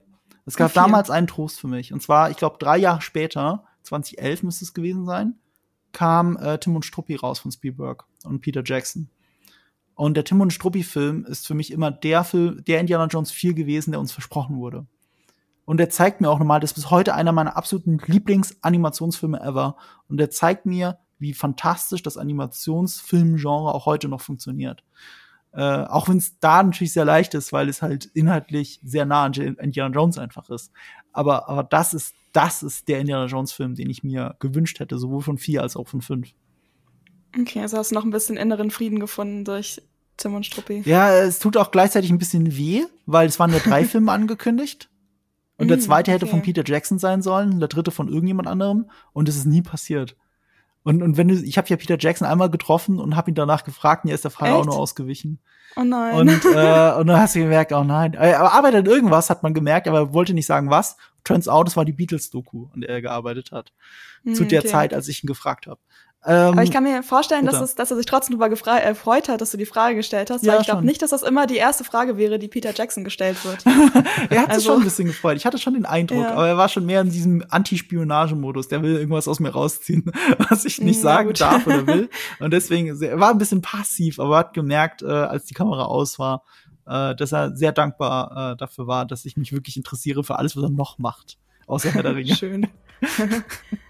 Okay, also auch wenn jetzt Indiana Jones 5 vielleicht nicht der beste Abenteuerfilm aller Zeiten war oder überhaupt der beste Indie-Film, gibt auch für Abenteuerfilm-Fans da draußen immer noch genug, auf das wir uns freuen können. Sei es ein Animationsfilm oder eine Serie oder vielleicht ein Videospiel. Insofern würde ich sagen, das war's für diese Folge. Ich hoffe, es hat euch gefallen. Lasst uns doch einen Kommentar da, schreibt uns eine Rezension bei Apple Podcast oder folgt uns bei Spotify.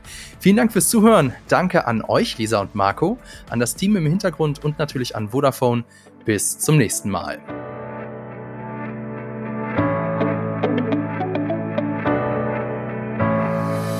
Diese Folge wurde dir präsentiert von Vodafone, seit 30 Jahren für dich da. Die Quadrataugen ist ein Podcast, der im Auftrag von Vodafone von Jellyfish Germany produziert wird. Die Moderatorinnen und Moderatoren sind Fabian Douglas und Lisa Oppermann. Regie Ron Harupa, Produktion Laura Samide. Und wenn ihr jetzt noch nicht genug habt, dann schaut auf unseren YouTube-Kanal GigaTV Mac vorbei oder auf unsere Webseite. Die Links dazu findet ihr in den Show Notes.